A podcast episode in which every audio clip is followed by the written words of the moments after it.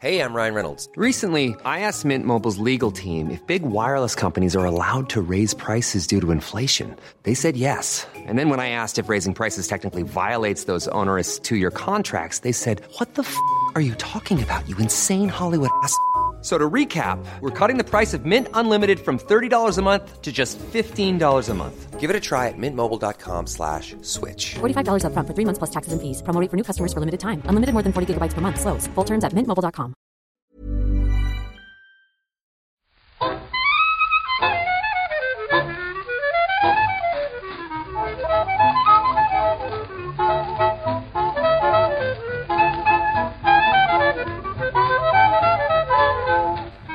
buenas, amigas y amigos. Bienvenidas y bienvenidos una semana más al podcast Reload, programa sobre videojuegos que hacemos desde nightgames.com.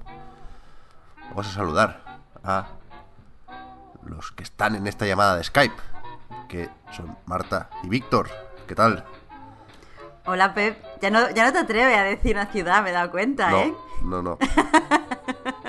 No tengo ni idea, hoy no tengo pistas. ¿Dónde estás, Marta? Sí, en Madrid. Hoy no hay complicación. ¿Tú también, no, Víctor? Yo te quería preguntar una cosa. Yo sí, yo estoy en Madrid también. Eh, te quería preguntar si eres un- si eres rey de algún país, Pep. ¿Por qué? Porque veo que tienes el coronavirus. Hostia. Lo digo porque estás muy mal, muy mal, estás muy malito. Tienes como Ya. voz real, realmente nasal. Ayer, bueno, ayer lo comentaba que ya no. Es, es una mierda porque llevo tanto tiempo enfermo que estoy especialmente cabreado y además ni siquiera me vale ya lo de hacer bromas con esto, ¿no? No puedo empezar el podcast diciendo, ay, qué fatiga, qué mal, porque van tantos programas ya que lo único que puede pensar la gente en casa es, bueno, no es mi puto problema, ponte bueno ya de una vez porque llevamos escuchando esta voz de mierda media temporada y no es nuestra culpa pero de verdad que, que, es lo que hay, que no, que no voy en pelotas por la calle ni nada, que intento cuidarme hasta donde puedo, pero no hay manera, no se me va, macho, no sé qué pasa. Es verdad ya que tu- tus maluras o resfriados son legendarios. Yo ponía el otro día que tenía una gripe normal y corriente y todo el mundo me decía, ah, te la ha pegado Pep, te la ha pegado Pep. o sea que la gente ya te relaciona del tirón, ¿eh? Eres, eres más célebre que el coronavirus. Primer Me caso, menos bromas del coronavirus que de ti. ya ves, primer caso de contagio por Skype ya. Eso sí que es alerta mundial extrema. No, no, pero es verdad, estoy mal. Ayer en Twitch estaba jugando al Devil May Cry 5 y alguien me dijo una cosa que me hizo gracia, que es descansa Pep, que parece que tengas la cara de otra persona o algo así. me pareció me pareció gracioso. Pero bueno, dentro de lo que cabe estoy bien, ¿eh? O sea, no, no, no debería ir arrastrándome durante este podcast. Además hay varias cositas a comentar. Lo primero y más importante, se ha bueno, se ha consensuado, ¿no? Por, por unanimidad, antes de empezar, que la noticia de la semana es la Switch de Animal Crossing. Bueno. Creo que es verdad. Es así, vaya. No. Bueno, es que, es que nada más que hay que verla. Es que nada más que hay que verla. Qué paleta de colores más bonita. Qué el, el dock, qué ilustración más chula. La Switch por detrás tiene como un relieve así brillantito que me parece encantadora. Es que ojalá no tuviera una Switch para poderme comprar otra Switch. Y aparte, en Europa viene ya con el, con el juego. O sea, que no es como en Estados Unidos, que viene con el código. Entonces es perfecta, es todo perfecto. Lo único, lo único malo que tiene esta Switch es que ya tengo una Switch. Hay dos Switch en mi casa y es que tres Switch son muchas Switch. Pero qué bonita. Pero espérate, Marta, ¿dónde has visto lo del juego? Yo he leído código también en castellano, ¿eh?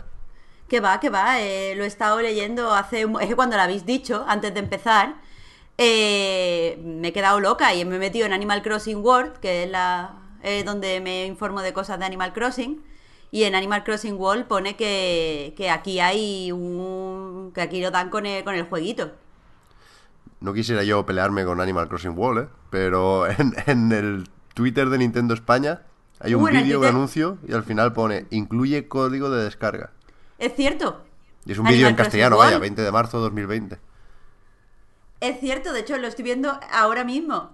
Me iba a meter para buscarte el tweet y leer, el tweet y leértelo, pero me he encontrado con el de Nintendo España. Y el código de descarga. el- Gravísimo problema. Código de descarga. De hecho, lo que pone, sí, eso, co- eh, copia digital. Sí, sí, sí, sí. Buah.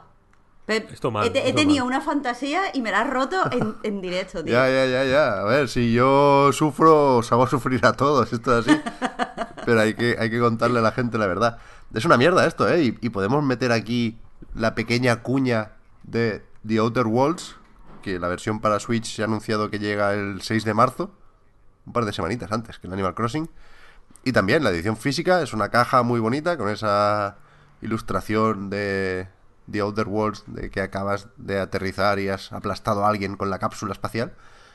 Y debajo pone, tapando a la persona aplastada justamente, solo incluye un código de descarga, no hay cartucho aquí.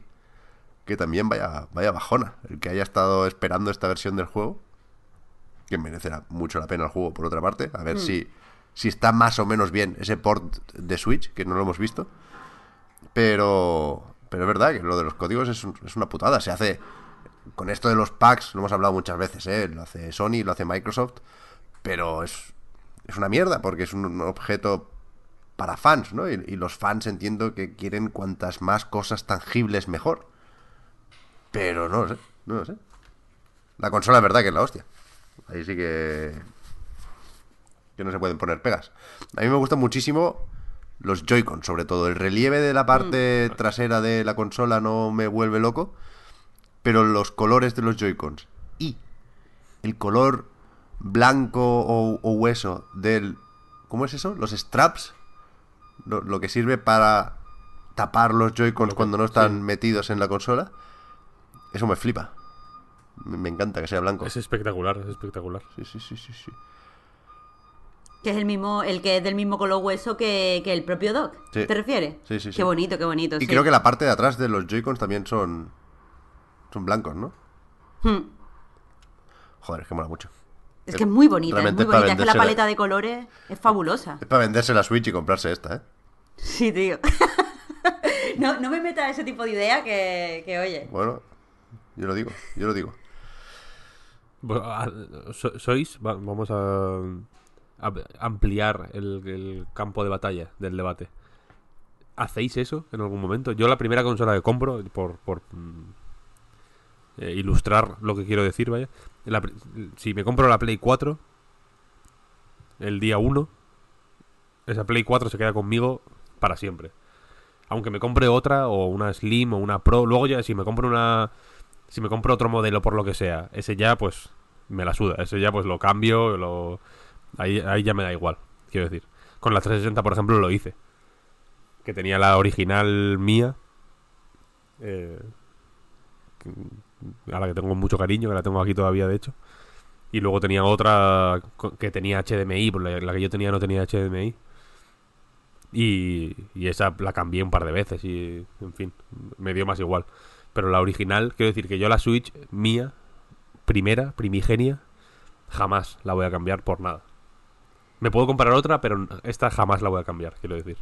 A ver, yo nunca lo he hecho con consolas de sobremesa, pero sí que cuando, cuando me compré, bueno, salió la DS, me la compré de salida y era la, típica DS, me la compré en negro y era sosilla. Y sí es cierto que, que posteriormente la cambié cuando salió en otros colores y me, me compré la DS en rosa. O sea, la, la DS normal se la di a un primo, y porque tengo millones de primos, y me compré la, la rosa chicle normal, que salió un año más tarde. Pero no, no lo he hecho La- nunca con la sobremesa. Lite. No, no, no era Lite, era la grande rosa. Uf, qué bonito. Muy bonita. De hecho, todavía la tengo y da todo el gustito. Después mm, fui tonta, no, no aprendí mi lección y cuando salió la 3DS me la volví a comprar de salida en blanco. Y después cuando, cuando salieron las ediciones especiales ya me dio más palo cambiarlo porque no conocía a nadie que quería una 3DS para regalársela o vendérsela barato. Pero después también salieron ediciones súper bonitas y me quedé sin ella. Yo, yo creo que nunca he vendido una consola, vaya. No. Tampoco las renuevo. Es decir, las ganas que pueda tener de comprar una edición especial de X juego se me pasan rápido. Pues me da. Me da pereza cambiar cables y. Y al final me acaban gustando más casi siempre las consolas normales que las ediciones de colorines. Pero vaya, es que, esto- joder, es que estos Joy-Con. Si estuvieran por separar los Joy-Con, me los pillaba de cabeza. Eso sí, que lo puedo decir. A ver, probablemente salgan, ¿no? Yo creo que no, ¿eh? Ojalá. ¿No? A mí no, no me lo parece. Si había pegatinas, en algún momento nos pasamos enlaces también de algunas pegatinas medio oficiales. Pegatinas no, como Como fundas, funditas. sí. Sí. Claro, Joy-Con de Animal Crossing. Pero claro, después de ver esto, Ah, hostia, las japonesas, Sí. dices. Buah, es verdad. Pero esta es mucho más bonita que, que las fundas que vimos. claro. La funda. Holy o sea, shit. meterle fundas a un Joy-Con, eso tiene que estar mal. No sé, a mí me, me llaman la- las pegatinas, no de Animal Crossing, sino en general, eh, las pegatinas de vinilo. He visto Sweet Custom de estas con, con pegatinas de vinilo que, que quedan muy chulas. Vi una de Sailor Moon súper super cool, pero no sé si. No sé después cómo es el feel. Yo que juego tanto en. Claro, es que es eso. en portátil. Te, joden, te joden el tacto totalmente. Sí, No puede ser. lo he pensado, lo he pensado. Por eso todavía no me he comprado eh, unos vinilos chulos. También porque seguro que los pongo torcidos y me amargo lo máximo, pero bueno. Eso en. En la. En las. En la buena época. Antes de que, de que el, de que el mundo acabara. Yo tengo la teoría de que el mundo ya ha acabado. Ok. Esto no, no- no es que la tenga yo, vaya, es una. Es una. Es un fact. El mundo terminó en el año 2012. Y ahora estamos como en la prórroga de la. de, de- la realidad. Por eso todo es raro. Si lo si lo. Si te paras a pensarlo, ¿no? El coronavirus, Donald Trump, Santiago Abascal, todo es raro, todo está en O raro. sea, te refieres, raro te refieres mal. El Brexit, ¿eh? También. Raro mal, el Brexit, todo, todo, todo es raro, todo es Ha como salido ya, que se, retrasó, pero al final ha salido también. Leí un tuit de no me acuerdo quién que decía que, el, que lo del Brexit es como el, el, los- el típico colega que va a tu casa y, y dice, bueno, me voy y tal, no sé qué, y luego está ahí como en, el- en la, entrada, en la entrada de la casa comiéndote la oreja dos horas. y, y resistiéndose a irse. Pero bueno, antes de que el mundo acabara, había, cu- cuando las consolas eran buenas, si lo pensáis, incluso las consolas son una mierda ahora. En la época de Nintendo 64, la única consola digna que queda, era eh, con las revistas era muy común que te regalaran pegatinas para pegarlas encima de la Nintendo 64. Eh, y yo tenía mil pegadas una encima de otra, ¿no? En plan, la de Majora's Mask, la del Donkey Kong 64, la de no sé qué, pi, pi, pi, pi, las ibas ahí apilando unas encima de otras. Y era muy bonito. Ya no, ya no customizamos las cosas como antes. Jo, es verdad que yo la, la Play original también la tenía llena de, pegatinas y tal, que muchas veces yo no creo que me la dieran con los juegos. Yo creo que eran pegatinas como que te daban a lo mejor en, la, en el videoclub cuando alquilaba eh, juegos de Play y como que el videoclub te daba pegatinas y te la daban también en las tiendas. Y es verdad que la tenía la tenía llena de, de pegatinas que después arranqué y me quedó como defenestrosa. La Play, qué cosa más horrible. Pero no hay que, no hay que yo en el portátil tengo mil pegatinas. A mí me encanta poner pegatinas en el, en el portátil. Eh, pero como tenéis este fetichismo grotesco con las consolas, como si fueran eh, que, que esto va a quedar feo, vaya, y no te lo digo a ti, Marta, sé que tú no. Eh, pero que, que queréis más a, la, Play 4 que a vuestra polla, como si, no, como si no le pudierais poner nada a la Play, como si hubiera que cuidarla más que a un, que a un bebé. Eh, pues entonces no le pegáis nada, no le ponéis eh, decals, que se llaman. En, Amazon venden, tú Pep, te recomiendo que busques eh, pegatina, marihuana, Xbox One, por ejemplo. Y hay un montón de pegatinas así como de vinilo, efectivamente. Está claro. Pues como con marihuanas con fuego, eh, esqueletos fumándose un porro, cosas así. Sí, esto lo hemos hablado mil veces, pero vaya. Te recomiendo que lo busques. No, no. Que está bien. El dólar, dólares. Hay una que es un estampado de dólares. Como tías en bikini con el bikini de lo- con la bandera de los Estados Unidos. Pues cosas pues que al final añ- añaden un punto de elegancia Sí, eso que te y digo. de distinción. No, solo está, o sea, puedes enseñar que tienes clase con esas pegatinas o con unas pegatinas que sea como copiando el, el logo de Dolce y Gabbana, pero que ponga PS. Y es como, guau, qué clase tengo. También. Soy un Pues trapero. sí. Pues sí, sí, sí. Como- Son pequeñ- pequeñas señas de distinción, Claro. por así decirlo. Como ta- también se lleva mucho lo de esa especie de residuos nucleares, pero, pero lilas o morados. Eso También. también tiene salida. Pero vaya, yo- yo- esa búsqueda está en mis cookies, de alguna forma. En algún momento he, Sí, no, he pasado por, por, ahí. te he pasado yo. Pero yo qué sé. te- yo. Yo recuerdo haberte enviado el No quiero, no quiero que, mi, que mi consola sea como una arma del Black Ops, tío. No, no me apetece. no me Efectivamente, apetece. es esa estética cuchillo del Counter-Strike, Claro. que está bien. A ver. Hombre, molaría, ¿eh? El- que la, la Switch de Animal Crossing en realidad fuera hojas de marihuana. Con Tum Nook en una esquina. New asomando, Claro. ¿Cómo, ¿Cómo os gusta cargaros cosas bonitas? Estábamos aquí hablando de, de la luz y la positividad de que del precioso diseño y, y os lo habéis cargado, habéis cargado el momento. Pero no, nosotros No, no, pero- damos ideas y los, los diseñadores del mundo que recojan el guante si quieren, si no, no. Yo espero, Sí, espero que no la recojan. Claro, si algo de lo que hemos dicho pues no era apropiado o, o- o no es o no es buen diseño, pues entonces que no lo hagan, claro. Pero pero sinceramente creo que todo lo que hemos dicho Claro. está bastante cerca de ser buen Es que a diseño. lo mejor no se, no se les había ocurrido hasta ahora. Claro, claro, claro. Típica cosa que lo tienes delante de los morros y ni te das cuenta. Esta semana hemos tenido también muchas noticias de estas tipo Games Industry, que decía el otro día. Que de nuevo me sabe mal pasar de ellas porque no dejan de ser noticias. De hecho, más noticia que muchas otras noticias que comentamos aquí. Pero es que tienen poco de debatible, ¿no? Al final es complicado alargarlas más allá del titular. Con lo cual, habíamos pensado que puedo, como poco, leer el titular y si nos apetece a los tres, pues nos detenemos un poco. Y si no, siguiente titular y nos vamos acercando un poquito más a, a los juegos, que tenemos algunos para comentar hoy. Pero los tres no, ¿no? O sea, mayoría simple ya basta. Yo diría los tres, ¿eh? Si no...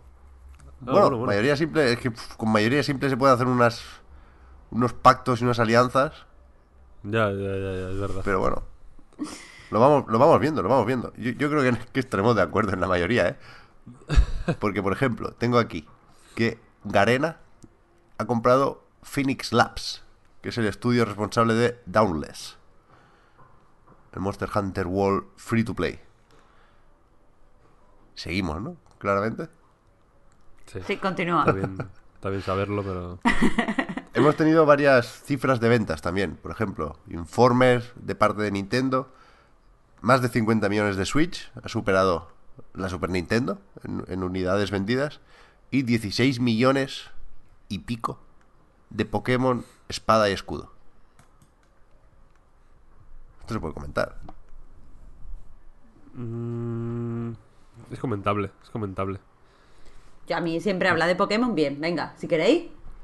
O sea, se han hecho varias bromas sobre lo mal que ha salido el, el- el intento de boicot a Sword and Shield, ¿no? Por esa serie de polémicas relacionadas con las animaciones, con la Pokédex nacional y hostias. Pero vamos, en todo momento sabíamos que esto iba a vender como rosquillas. Pero en general la gente, y por gente me refiero a analistas de, de ventas y de marketing y de hostias, está bastante sorprendida con, con el último trimestre, con el cierre de 2019, con el periodo vacacional de Nintendo. O sea, se ha, vendido todo. Una barbaridad. Es decir, creo haber leído que tanto Mario Kart 8 Deluxe como Breath of the Wild y Splatoon 2 han vendido más durante el último trimestre de 2019 que durante el último trimestre de 2018. O sea, siendo más viejos, el, parque ampliado de consolas ha hecho que, que vendan más. Es, es una barbaridad. O sea, los 50 millones también déjalos ir. Tenemos la duda esa de si a la hora de valorar esto deberíamos considerar Switch como una consola de sobremesa o como una portátil, ¿no? Porque es, más fácil comprar más portátiles. Pero yo creo que aquí lo que hay que mirar es el precio. Y, los 300 pavos aprox de una Switch yo creo que la acercan más a, a- a la idea tradicional de sobremesa. En cualquier caso, es una barbaridad. Algunos decían que ya ha superado a Xbox One, otros decían que están a punto. No, no sabemos, hace mucho que Microsoft no facilita esa cifra. De hecho, también ha publicado resultados y no creo que, merezca la pena, lo adelanto ya, de tenernos ahí, porque son solo porcentajes y ideas más o menos vagas, ¿no? Que bajan los ingresos, pero suben las suscripciones, pero no, no sabemos cuánto de nada. Pero, pero eso, que, que- que está en su mejor momento, seguramente, Switch. Aunque pueda no parecerlo. A o sea, a mí como jugador de Switch desde que salió, no me lo parece. Pero, Pero Pep, el mercado es que dice esto que lo sí. llevas diciendo desde el mismo primer podcast que yo me incorporé. Es que tú nunca, nunca, no sé si es que no, no, eh, eh, eh, no sé, no, no, no te gusta Switch o, o no encajas con la forma en la que Nintendo vende los juegos. Pero, pero tú siempre te piensas que, o sea, siempre tienes la sensación, no sé por qué, que Switch está en un momento malo. No, no, no. Malo O tampoco. sea, como que, como que es algo, una impresión personal tuya que, que, vamos, que no, te, que no te lo estoy diciendo como acusación, te lo estoy diciendo que, que no entiendo eh, cómo, cómo tienes esas impresiones. Ya, ya, ya. No. Mira, yo creo, yo creo que esto, precisamente que dice Marta, es la prueba, o, o una posible prueba, vaya, de que Switch es una consola portátil y no de sobremesa. Porque, mm, hasta donde sé, Marta y yo somos mm, tradicionalmente más aficionados a las consolas portátiles, o más, o, o las usamos más a menudo, y me da la sensación de que la mayoría de la gente que ve que Switch no está en un buen momento es gente que quiere una consola de sobremesa. Y, y, y, y- como consola de sobremesa, pues Switch es obviamente la peor. La peor posible. la, la peor que hay eh, eh, en el mercado ahora mismo. No está ni a mil millones de años luz. O sea, no está ni, a- ni, ni, ni, cerca de, de la, de Play 4 de Xbox One. Y cuando salgan Play 5 y, y seri- Series X, va a estar a un millón de años luz de ellas. Entonces es una consola que tiene una serie de limitaciones súper específicas y súper estrictas. eh, que, a, que a mí, personalmente, como. eh, como jugador de portátil tradicionalmente, por mil motivos, ¿eh? porque. mm, yo qué sé, por. mm, viajes, porque me gusta jugar en el bus, porque me gusta jugar en el sofá, porque me da un poco igual eh, la fidelidad gráfica, por así decirlo, porque no tengo ni una tele buena, la tele más buena que tengo son de, de 30 pulgadas, por ejemplo. No tengo equipo de sonido, no tengo un no tengo ni un espacio físico, digamos, ni una habitación en mi casa apropiada para jugar a la consola, quiero decir, eh, no puedo mm, ponerme la Play en el salón por la noche a toda hostia porque mm, porque no porque no puedo, porque despierto al bebé, sin ir más lejos, vaya. No, yo soy más de jugar en portátil. A mí yo me siento en el sofá mm, que esté la tele de fondo y me pongo a jugar ahí en modo portátil y estoy a gustísimo. Y para mí, de hecho, eh, Switch siempre ha estado en, en plenísima forma. o sea, siempre, siempre, he- siempre he tenido juegos a saco que jugar. Eh, quizá también porque, yo qué sé, evidentemente me gustan eh, los juegos indie, por ejemplo. Y siempre ha habido un montón. Los mis juegos favoritos de todos los tiempos los han ido sacando en Switch. Eh, he rejugado al Super Meat Boy, a Nuclear Throne, a, a Rogue Legacy, a, mi- a mil cosas. He descubierto mil juegos nuevos. No, no sé. Pa- para mí siempre ha estado en, pl- en plena forma. Claro, no que- ha habido ni- ningún momento de, de joder, es que no hay nada que jugar, esto es una mierda, tal. No, no, no. Siempre, siempre. Claro, mi, mi percepción, que por cierto, Víctor, me ha encantado tu, tu interpretación, es verdad. Eh, que, que tú y yo somos más de, de portátiles, que yo además lo he, sido, lo he sido siempre porque siempre he estado. O sea, nunca, nunca he vivido mucho tiempo en un sitio, que si me, me iba para la universidad, que si después era au pair, que si después no sé qué. Y una por- la portátil era siempre la forma en la que jugaba. Pero en Switch, mi sensación es que siempre he estado con una lista de indies a los que quería jugar, o rejugar, como tú dices, que que siempre era como, bueno, pues mm, después cuando cobre me voy a comprar este y este, y después voy a jugar no sé qué, y siempre tenido además un, un lanzamiento grande en el horizonte. O sea, siempre está, bueno, pues dentro de tres meses sale eh, Link Awakening o sale, eh, bueno, gra- grande, ya me entendéis, así de Nintendo especial, o, ahora mismo el Animal Crossing o no sé qué, siempre he tenido eso para estar pendiente. Pero claro, eh, así no es como juega Pep y, y también es lógico. Mm, lo que pasa es que eso, Pep, yo creo que, que los usuarios de Switch eh, la, eh, entendemos perfectamente que, que se hinche de vender. Porque es que además tiene esto que ha tenido todas las consolas de Nintendo. Por un lado, el que todo el tiempo esté anunciando juegos antiguos, que a mí me parece. O sea, por un lado mal, porque los, pre- lo- los juegos no bajan de precio y es una putada. Pero por otro lado, nunca te, no nunca te da la sensación si llegas tarde, si te compras la consola dos años después, que, que ya esos juegos estén pasados y que no los puedes recuperar. Que sí me pasa eso hablando con compañeros que a lo mejor juegan muchísimo en Play. Sí que pasa que algunos exclusivos dicen, bueno, pero es que este salió hace mm, tres años, es que a lo mejor ya no lo voy a jugar, voy a estar pendiente del siguiente, porque ya pues no mola tanto. O Eh, piensa en, en- en Play 4, por ejemplo, el Killzone, que salió de lanzamiento. Nadie se lo va a comprar ahora. Es un juego que, que es- que está más pasado que. O sea, Pero incluso con juegos más actuales como el Days Gone, hay gente que ya no se lo va a comprar.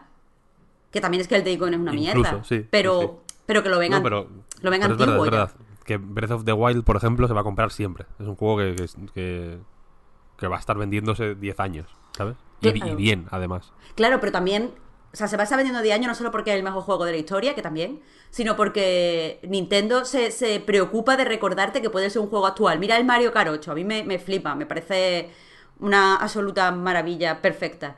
Pero, pero sí es verdad que la gente podría decir, uff, es que ya es muy antiguo, es que no sé qué, pero como Nintendo te lo pone en la campaña de Navidad como si acabara de salir dándole la misma importancia, puede ser que la percepción de la audiencia sea que el juego pues sigue actual, sigue teniendo cosas interesantes y, y que hay que darle un tientito. Entonces, una persona que se haya comprado en diciembre eh, su primera Switch, pues, pues eso, tiene, tiene estos juegos que siguen siendo actuales, que los sigue queriendo y tiene una lista de deseados kilométrica. Pero ya no solo eso, es que eh, están haciendo lo de, que, es muy Nintendo también por otro lado, lo de que, que haya un montón de, si no juego, experiencias para convertir la consola en algo familiar para la gente que no le interesa eh, los videojuegos. O sea, me pillé en, en o sea, como re- autorregalo de, de Reyes el, ¿cómo se llama? El Ring Fit. Y ya se lo he enseñado que si a mi madre, que si a mis amigas, que a, a mis amigas que no juegan, o que juegan solo en móviles más bien. Y, y les mola la idea, ¿sabes? Mi madre no tiene un Ring Fit porque no lo puede hacer con la Switch eh, Lite. Si lo pudiera hacer con la Switch Lite, mi madre se habría pillado el Ring Fit porque le gusta. Le ha gustado un montón la idea. El otro día lo estuvo viendo en mi casa, le puse unos minijuegos y se rió un montón. Coño, y mi amiga pues, lo mismo. Venderé tu Switch y te pilla la de, la de Animal Crossing. Sí, vaya que mi madre me va a pagar por una consola que está usada. Si, si le, le di una vez una tablet que tenía, le dije, bueno, mamá, dame 100 euros que me quiero comprar un Kindle. Y era mi madre como, ¿qué? Que esto está usado, ¿eh? Yo no voy a pagar. Me va a pagar mi madre. Madre mía. No, pero... Ojalá. No, pero que eso, que... que quieras que no, Switch es otra cosa y... y, bueno, porque Nintendo quiere y está sacando cosas para un montón de, de audiencia que a lo mejor juega o juega menos o, o que no le interesa hasta el día de los juegos o que yo qué sé. Y además eso, tirando otra vez para que sea para toda la familia, porque sí es cierto que me da la sensación muchas veces que eh, Microsoft y, y Sony intentan que la consola sea algo para el jugador, mientras que Nintendo intenta como, sí, pero para tus padres píllale el brain training. Y para tu para jugar con tus amigos, mira estos juegos de fiesta. Y para jugar con tu para hacer ejercicio esto y para no sé qué, y eso también influye en estas ventas que parecen un poco locas, teniendo en cuenta que como dice Víctor es la peor consola. Peor barra mejor. A ver, no, no os he querido cortar porque, primero, me, me ha dado un ataque de tos y estaba muteado. Segundo, me, me gustaba lo que decíais, ¿eh? Y, y quería esperar a que terminarais la argumentación, aún sabiendo que la gente estaría enfadada conmigo por lo que he dicho. Aunque yo creo que no he dicho que estuviera en un mal momento, ¿eh? Creo que he dicho que no estaba en el mejor. O sea, a pesar de, de- de que las ventas insinúan lo contrario. Luigi's Mansion 3 me parece uno de los mejores juegos del año pasado, el Link's Awakening lo disfruté un montón, Pokémon no entré, pero entiendo que eso tiene un valor inapelable ahí. Pero cada año que pasa, me... me o sea, no me queda otra que asumir que no se volverá a repetir lo de 2017, lo del lanzamiento. Con Breath of the Wild, Splatoon 2, Mario Kart 8, aunque ya lo teníamos quemado de Wii U, y, y Mario Odyssey. Entonces, pues claro, el problema en parte es mío porque espero que cada año sea el mejor, pero en parte Nintendo subió mucho el listón ahí y, y- y no, no creo que, que haya la sensación de que eso se pueda volver a repetir. Pero vamos, a tope con Switch, ¿eh? que, que os voy a contar. Estos, días he estado jugando casi cada día también a la Switch. Y de hecho, Y de hecho. no, di, no, no, que iba a decir para terminar, una cifra que me parece la más destacable de todas las que hemos conocido estos días. Super Mario Party ha vendido 9 millones de copias. Super Mario Es Party que- que es lo más normal dentro de lo divertido, lo familiar, el jijijaja. O sea, que, que vale, esto eh, pues, venda 9 me va millones bien. de copias es una me salvajada. va bien. Es que ni siquiera es el mejor Super Mario Party. ¿Sabéis?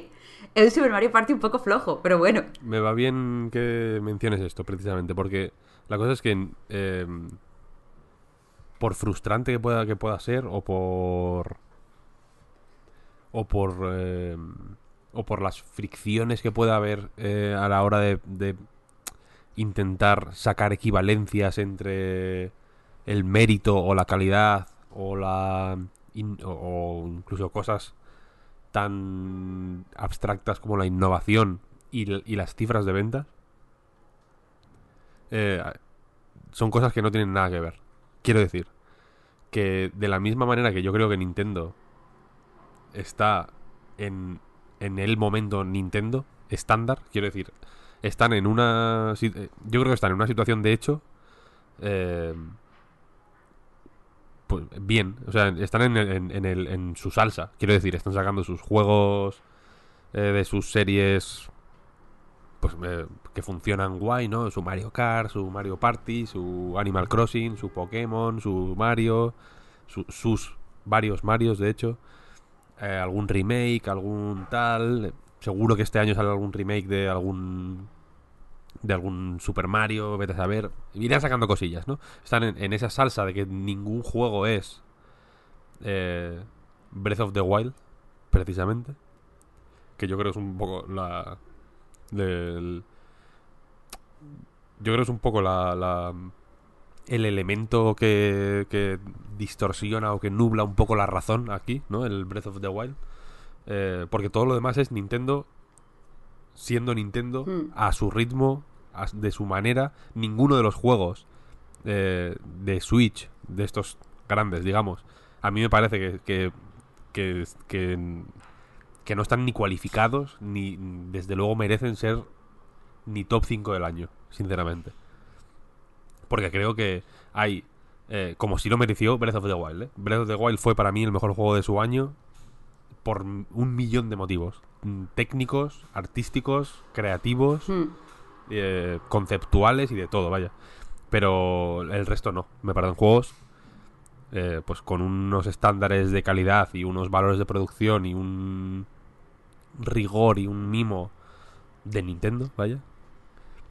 Mm, Siempre trabajando dentro de unos parámetros de Nintendo que son extremadamente limitados, insisto. O sea, a nivel técnico, por ejemplo, o a nivel de, de- de- de mérito eh, sí, técnico, vaya, de ejecución técnica, eh, pues probablemente todos los juegos del mundo sean mejores que Luigi's Mansion, por ejemplo. O sea, tú estás hablando entonces Mansion- desde el punto de vista innovativo.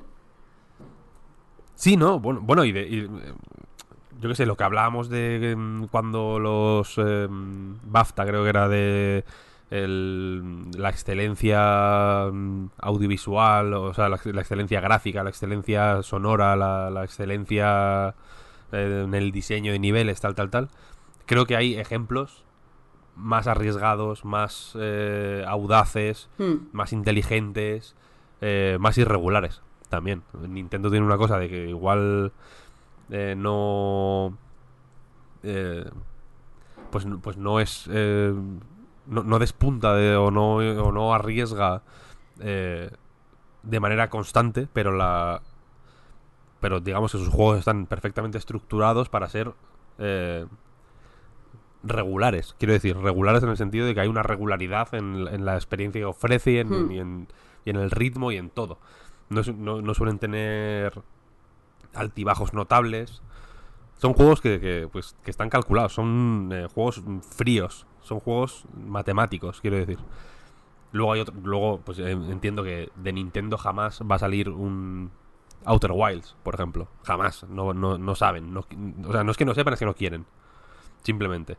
Tienen otras maneras de, de, de, de trabajar la creatividad. eh, que yo creo que es lo que... Y, y vuelvo, vaya. Yo creo que cuando Breath of the Wild pudo haber la falsa sensación de que aquello había cambiado y, y pudo, como el tiempo nos ha demostrado que no, que no ha sido así, vaya, pudo dar la sensación de que cada juego, cada nueva entrega de nueva, de cada nueva, de cada serie clásica, digamos, iba a ser o podía ser el Breath of the Wild de, ¿no? El Breath of the Wild de Pokémon, el Breath of the Wild de Mario, el Breath of the Wild de tal, tal, tal. Y no es así. Y no lo va a ser, probablemente. Nunca. Entonces, eh, en ese sentido, como siempre, como pasó en la época de Wii U y como pasó con 3DS, etcétera, eh, yo creo que Nintendo desde Wii se está queriendo ma- mantener más al margen de todo y más a su bola. eh, y por eso creo que las comparativas. Yo entiendo. a- a- a- también entiendo que es, que es un actor eh, principal en la industria del videojuego. Quiero decir, los tres actores son de Microsoft, Sony y Nintendo. Esto es así. Vaya, no, no creo que no se que no se les pueda poner en la misma tabla. Quiero decir, creo que hay que hacerlo. De hecho, Y Epic, ¿no? pero Epic po- poco a poco. De hardware, si quieres, vale. Eh, console manufacturer. Era, era una eh, broma de Fortnite, ¿eh? No, no, no pretendía rebatirte nada, Víctor. Pero Epic, ojo. Pero lo que quiero decir es que a nivel. eh, o sea, creo- si, si, si se les compara en una tabla con, con cifras, hay que ser aséptico y frío y, y no dejarse llevar por ningún tipo de emoción, porque en otra comparación no acepta. Eh, y si te quieres eh, dejar llevar por las emociones, eh, pues hay que ser consciente de las limitaciones que o de, o de los espacios que ocupa cada compañía, vaya. Nintendo ocupa un espacio propio eh, por, por, por todo, quiero decir, por, por la, su política de lanzamientos, que tiene una cantidad de lanzamientos first party infinitamente superior a cualquier otra compañía. Eh, y eso hace evidentemente que los fans de Nintendo, los, o, o ya, ya no fans, venga, los usuarios, los, la gente que maneja sus aparatos, aunque no se consideren fans de, Nintendo, pues evidentemente que tiendan más a, a comprar ese, esa producción propia, digamos. Eh, como dice Marta, Nintendo lanza un juego y lo promociona como novedad durante años. Y años, y años, y años, y años, ¿no? La puta Wii U, el Mario Kart 8 lo estaban promocionando cuando la Wii U le quedaban dos meses, como si fuera la gran novedad. Porque, porque son juegos que están diseñados para aguantar muchos años. El- no tiene sentido sacar un Mario Kart cada. eh, cada dos años y vender dos millones o tres de cada Mario Kart, pudiendo sacar uno y vendiendo 15 o 20 millones. Que es, que es a lo que van ellos. Eh, quiero decir. Y la, y la cosa es que su- sus producciones son eh, hiper conservadoras.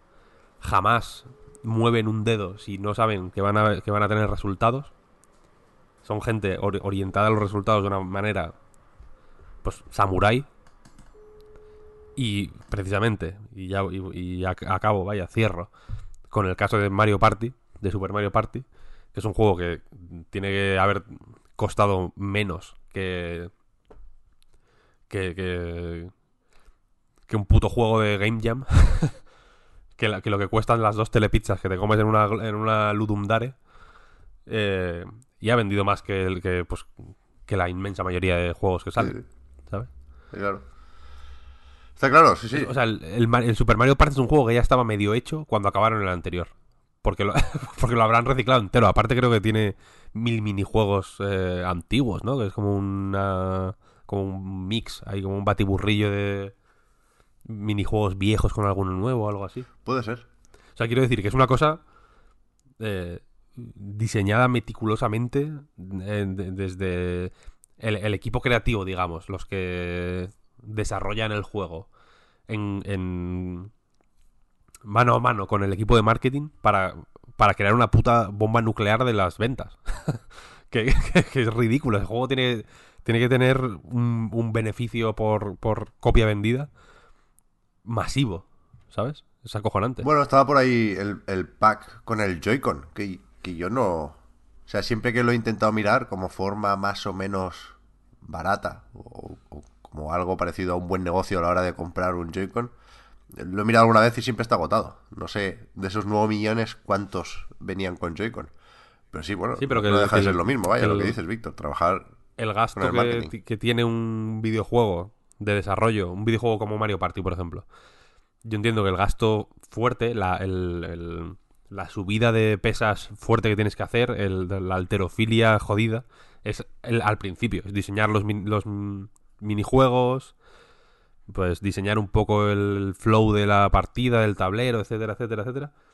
Y con los Mario Parties que ah, siempre van reciclando material eh, que, que se ahorran un montón de pasta en, en diseño, vaya, en tiempo de diseño, que eso no es sentarte al teclado y empezar a hacer minijuegos, hay que pensarlos, hay que probarlos, hay que hay que hacer un trabajo de, pues de, de- de tes- de testeo y de, de, playtesting, vaya, de sentarse a jugar a los putos minijuegos a ver que a, a ver si funcionan, ¿no? A ver si son divertidos, a ver si molan más o menos, a ver si encajan aquí o allá, ¿sabes?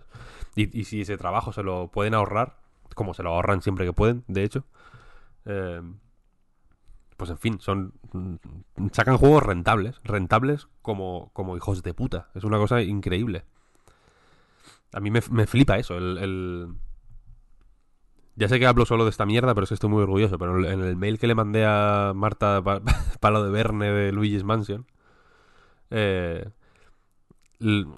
o sea, lo, le ponía eso, vaya, que Luigi's Mansion no volvió hasta que no hubo un, un encaje para Luigi's Mansion. Sa- sacar Luigi's Mansion 2 en cualquier momento del año, o sea, en cualquier momento de cualquier otro año, habría sido una, locura y una estupidez y probablemente ni se lo habrían pla- planteado, ¿no? Pero se les ocurrió la, la, la sin- una maniobra que es como San Valentín y Navidad juntos, como el hijo tórrido de la- del romance entre San Valentín y Navidad, que es el puto año de Luigi, que es un puto año entero en el que comprar cualquier mierda solo porque sale Luigi. Joder, y evidentemente ahí pues Luigi's Mansion encajó como Dios y vendió una barbaridad. Y por eso han sacado el 3, evidentemente. Lo que quiero decir es que Nintendo no hace absolutamente nada si no sabe que va a haber millones de, de retorno. ¿Sabes? Y por eso son extremadamente conservadores y por eso... eh, por eso sus juegos eh, tienen tanta reticencia a salirse de, de ciertas fórmulas, etcétera. Y yo, yo entiendo que si no estás en ese tren o no consigues entrar en ese tren, pues Switch de la sensación de que, de que no va a ningún lado. Pero los que estamos, por suerte o por desgracia, dentro de ese tren, pues estamos disfrutando. Estamos gozando el viaje. ¡Viva Switch! Insisto, eh, que a mí me gusta mucho la Switch, joder, que no... Justo con esto sí que no quiero quedar como un hater.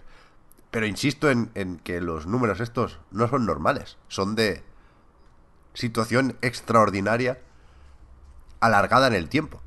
¿No? Por, por, por contradictorio que pueda parecer. De verdad que son, son unas cifras que no... No son sencillas de explicar. Pero Pep, yo creo que si viéramos la- las cifras de, juegos móviles o de estudios centrados en juegos móviles, también nos parecerían poco normales. Pero es porque mm, se aleja de, lo que la experiencia de gamer, usando gamer como persona que lo que decía Víctor, que juega sobre todo a títulos AAA en consolas de sobremesa. Eh, como se aleja tanto de esa experiencia y muchas veces no se habla de ello, eh, de esos juegos o de la plataforma móviles en, la- las páginas pues habituales que, visita la gente que juega, yo supongo que si viéramos las cifras que se manejan también nos horrorizaría y nos parecería cómo puede ser posible que lo- o sea, los videojuegos donde más dinero dan a lo mejor es en las plataformas móviles y lleva siendo así 10 años. Bueno, 10 años a lo mejor no, pero 8 o 7. Nos parecería una locura, pero es simplemente porque no entra dentro de los planes que nosotros tenemos. Y creo que con la Switch pasa lo mismo. ¿Cómo es posible que venda tanto Mario Party? A mí me parece un locurote también, honestamente. Pero, pero es que es eso, hay gente que, que su contacto con los videojuegos pasa pues, por el Mario Party, por el Jazz Dance, eh, a lo mejor por algún juego así de deportes y poco más. Entonces, el Minecraft, yo qué sé. Esa gente no, no está dentro de nuestro círculo, a lo mejor, pero son mayoría, son una aplastantísima mayoría. Ya lo he dicho varias veces. eh, yo tengo amigas que consideran que no juegan a videojuegos, pero están todo el puñetero día jugando en el móvil a cualquier mierda, que si no se quede los sultanes y, y yo qué sé, cosas rarísimas que, que yo ni conozco. Y, y pero están enganchados a un juego ahora de que se le ha puesto así súper de moda de pizzas, de hacer pizzas y llevar tu pizzería y decorarla y tal. Y están súper enganchadas. Y es que eso da un montón de, de pasta, pero nosotros no los vemos, ni siquiera lo consideramos industria muchas veces. Es simplemente que, que hemos reducido... eh, eh, algunas veces pienso que, que, de cierta forma, conscientemente, hemos redu- reducido... O sea, conscientemente me refiero para ser excluyente, para en cierta forma sentirnos más especiales, aunque suene cruel decirlo así. Hemos reducido lo que son los juegos y, a lo que se juega y que es lo importante. Yo muchas veces, eh, si tengo que hacer una reseña, por ejemplo, de un juego muy pequeño, se me ocurre eh, Fraud Detective. Digo, es que bueno, es que esto es pequeño, es que esto dura media hora, ¿cómo le voy a poner mm, buena nota? Porque si le pongo buena nota parece que no hace las cosas que hace un triple A. Es que no, no, no sé si me entiende. Hemos, hemos re- reducido lo que son los juegos y, hay cosas que, se nos escapan y un montón de juegos independientes y experiencias independientes y juegos de móviles que no queremos siquiera considerar. Nos parece todo súper loco. Pero ya te digo que si, si me pongo en esa mentalidad, entiendo muy muy bien lo de Mario Party. Y lo de Switch, y lo de móviles, y lo de todo. Ya. Bueno, a ver, yo tampoco creo que ahora tengamos que, que dar a entender que el público de Nintendo es ese gran desconocido, ¿eh? Al final creo que, esto- No, no, no. que tiene más de Wii que de... O de PlayStation 4 incluso, que lleva 100 millones, ¿eh? Que, que mucho más tiempo a la venta, pero no deja de ser el doble. Cuidado, que no... No, no, a ver, que no el juego tradicional no ha muerto, ¿no? Pero que, que lo de los móviles es otro mundo realmente.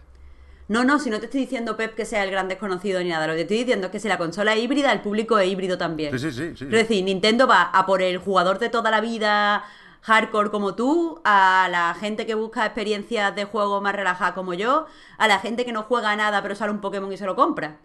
Es que, es que va a todo, es que por eso es tan todoterreno que muchas veces, por cierto, ya aprovecho y lo digo, muchas veces parece que es que yo lo único que hago es defender a Nintendo porque los juegos que más me gustan o so- porque me encanta Nintendo por lo que sea. A mí Nintendo me parece súper capitalista y tengo muchísimos problemas con, con la compañía per se, pero es que me fascina la forma en la que vende los juegos y la forma en la que comunica. Es que me encanta. Eh, aunque como empresa me parezca que tiene mucha putrefacción también debajo.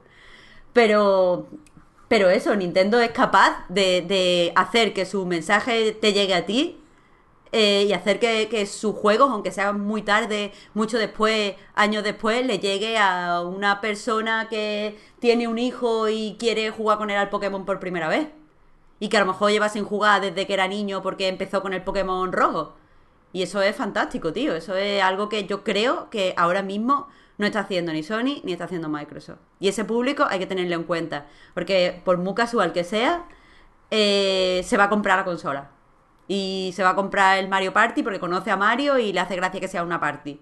Y cosas así. Esto lo hace también Sega. Que estos días está. Está de gira la película de Sonic. Y estaba Jim Carrey diciendo que para prepararse su papel de Dr. Robotnik, que jugaba al- a algún juego de Sonic con su nieto. No sabía que tenía nietos ya, Jim Carrey. Hombre, que tiene más de 60 años Jim Carrey ya. Abuelo. Ya, ya. Sí, sí, sí. Imagínate que tu abuelo sea Jim Carrey. Ya ves, ¿eh? La situación más guapa que yo he visto en mi vida. Por favor, ¿eh? De, de verdad. Sé que vamos a tener que debatir esto en otro momento, pero Jim Carrey No, no. no, las vacunas, etcétera. Ya lo sé que está. No, no, qué qué vacunas, sé. qué vacunas. Y Si es mi abuelo era siquiera- racista, yo qué sé. No Que no nada. quiero, que no estoy entrando ahí, lo que estoy diciendo que como actor es insoportable. No estoy entrando en su vida personal, es que es no. insoportable. Esto, Ah. Marta, De verdad, ¿eh? Marta, Víctor, en algún choque juergas, especial Jim Carrey, hablamos de esto. yo sé que esto es temita para un choque juerga especial Jim Carrey, Fiat Re- eh, Reload. Yo soy muy fan de Jim Carrey, Yo también. yo debo también. decir. Hace poco me vi todas las películas de Jim Carrey. Todas no, pero bueno, casi todas. El nivel me las, me las descargué de manera pirata, lo siento. Me las vi en, en orden. Todo, casi todo lo que ha hecho en su vida. Me encanta Jim Carrey. Es una cosa terrible. Tremendo, terrible. tremendo.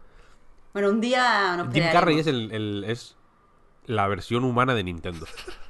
Solo sabe hacer una cosa, pero, pero la hace con, con una efectividad del 100%. Pero que hace más Eso cosas, tío. Hace muy pocas cosas, Pep. Jim Carrey tiene una- un papel. Y, o sea, quiero decir, hay películas que son Jim Carrey. En plan, La Máscara, por ejemplo. La Máscara es Jim Carrey, no es otra cosa. Claro. Jim Carrey de movie. Hay muchas Jim Carrey de movie. Y, y- y me mola, me mola. Pero también está Man in the Moon y Eternal Sunshine of the Spotless Mind y alguna cosilla más. Pero bueno, Sí, pero eso es Jim Carrey deprimido. Yo que sé, hay una... Sad Eh, Jim ¿Cómo se llama la serie esta? mm, Una serie eh, reciente, joder, que hace. que Jim Carrey hace de. em, pues como de, de, de estrella de las de la televisión infantil, que tiene como un, pro- un programa así con marionetas y tal. ni idea. Que la primera, el primer capítulo lo dirige. em, El Michel Go- Gondry este. La, me- O como, o como sea. la mejor serie de la historia, entonces. Ay, Está verdad. bastante bien, está bastante bien. Y la, la cosa es que va eh, hace también de sad Jim Carrey, que es el pues es la bajona, quiero decir, si Jim Carrey normal es la cocaína, eh, sad Jim Carrey es la bajona. Básicamente, son sus dos estados, quiero decir, no hay no hay más. La cara y la cruz, el yin y el yang. Ya. Pues, Después de este paréntesis, Pensaba que ibas a decir el Jim y el Carrey y me gustaba más. Solo, Ah. solo decía eso, es que me, me has dejado con un Eso está bien. mal fondo. Chistes interruptus. Chistus interruptus. Pues no sé, hablamos del Runeterra, hablando de juegos buenos. Hablamos, hablamos de videojuegos. nos saltamos Pokémon Home. Sí, es que aquí está sí, todo sí. mal. Es que lo único que hay que hacer es darle golpe a la mesa y decir mal, mal, mal, Nintendo, de verdad, ¿eh? es que la decir. maquinaria capitalista. Que después del, del necesario paréntesis con Jim Carrey, eh, aquí está Nintendo haciendo de Nintendo también. Quieras que no. Uf, ya te digo, ya te digo, de, de Bad Nintendo, que también tiene un Jin y un Carrey. Con Pokémon. Qué asco. Claro, con Pokémon Company y, y- y todo lo que queráis, ¿eh? Pero al final también es Nintendo quien, quien pide 16 euros al año por Pokémon Home, por la suscripción premium.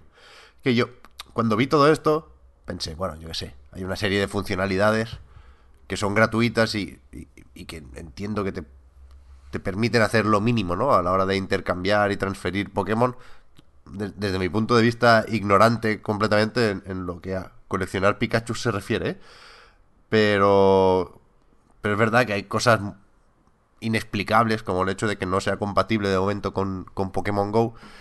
Y claro, a mí lo que me faltaba era colocar las expectativas. Si me decís que desde hace muchos años había sido mucho más fácil mantener tu- tus Pokémon más queridos, ¿no? Y, pasarlos de un juego al siguiente, o de una generación a la siguiente, o de una plataforma a la siguiente incluso. Claro, a partir de aquí se rompió un poco esa tendencia con el banco Pokémon, que ya eran 5 euros al año, creo recordar. Y esto es, es forzar un poco más la maquinaria. Sí que es verdad que cada vez lo veo, lo veo más feo, lo que se pretende aquí con, con Pokémon Home. Pero bueno. ¿Qué, qué uso pretendéis darle vosotros? Como, no sé si Pokémoníacos, pero desde luego jugadores de, de Pokémon. ¿A Pokémon Home? Sí. Yo ninguno. Yo tampoco. Me va, voy a. O sea, con lo que sabía darle dinero a Nintendo por chorrada. De verdad, ¿eh? Que ya me duele que es eso, estar si en el es online, tío.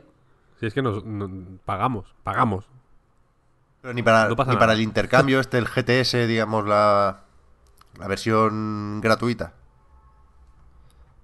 No, no, no, nada, nada. No, no, no, que le den por culo. Que piensen las cosas bien. Esa es, la- esa es efectivamente la actitud, que le den por culo. No, no hay nada más que añadir. Entonces sí, pasamos a Runeterra. ¿Qué tal el Runeterra, Pep? Yo juego el tutorial. ¿Cómo es? Legends of Runeterra, ¿o no? Me invento lo de Legends. Sí, Legends vale. of. Yo jugué el tutorial porque tenía que capturar una cosa para Eurogamer de la tienda del juego. Y para llegar a la tienda tuve que hacer varios combates de tutorial. Y me... No sé, me gustó. No, no puedo decir mucho sobre juegos de cartas porque tengo pocas referencias, ¿eh? Y, no puedo, digamos, hilar fino. Es decir, me resulta mucho más fácil ver las similitudes con Hearthstone, por ejemplo, que es el otro que jugué un poquitín. No, he tocado el Gwent, no he tocado Magic Arena. Y eso, me es más fácil ver lo que tienen en común que las particular- particularidades y diferencias de cada uno. Pero de entrada, te diría que lo primero que yo le puedo pedir a un juego así es que, que esté bien pensado, digamos, que las reglas del juego tengan sentido y sean estimulantes, y que ya que no jugamos con cartas de verdad, pues la presentación sea también atractiva, ¿no?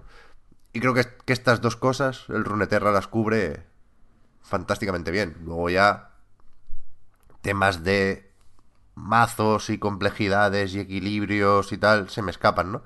Pero de entrada creo que es un juego al que si entras no, no, no, sé ver de buenas a primeras razones para salir.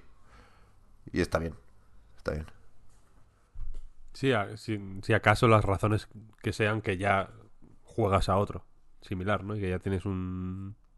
que ya has invertido un tiempo...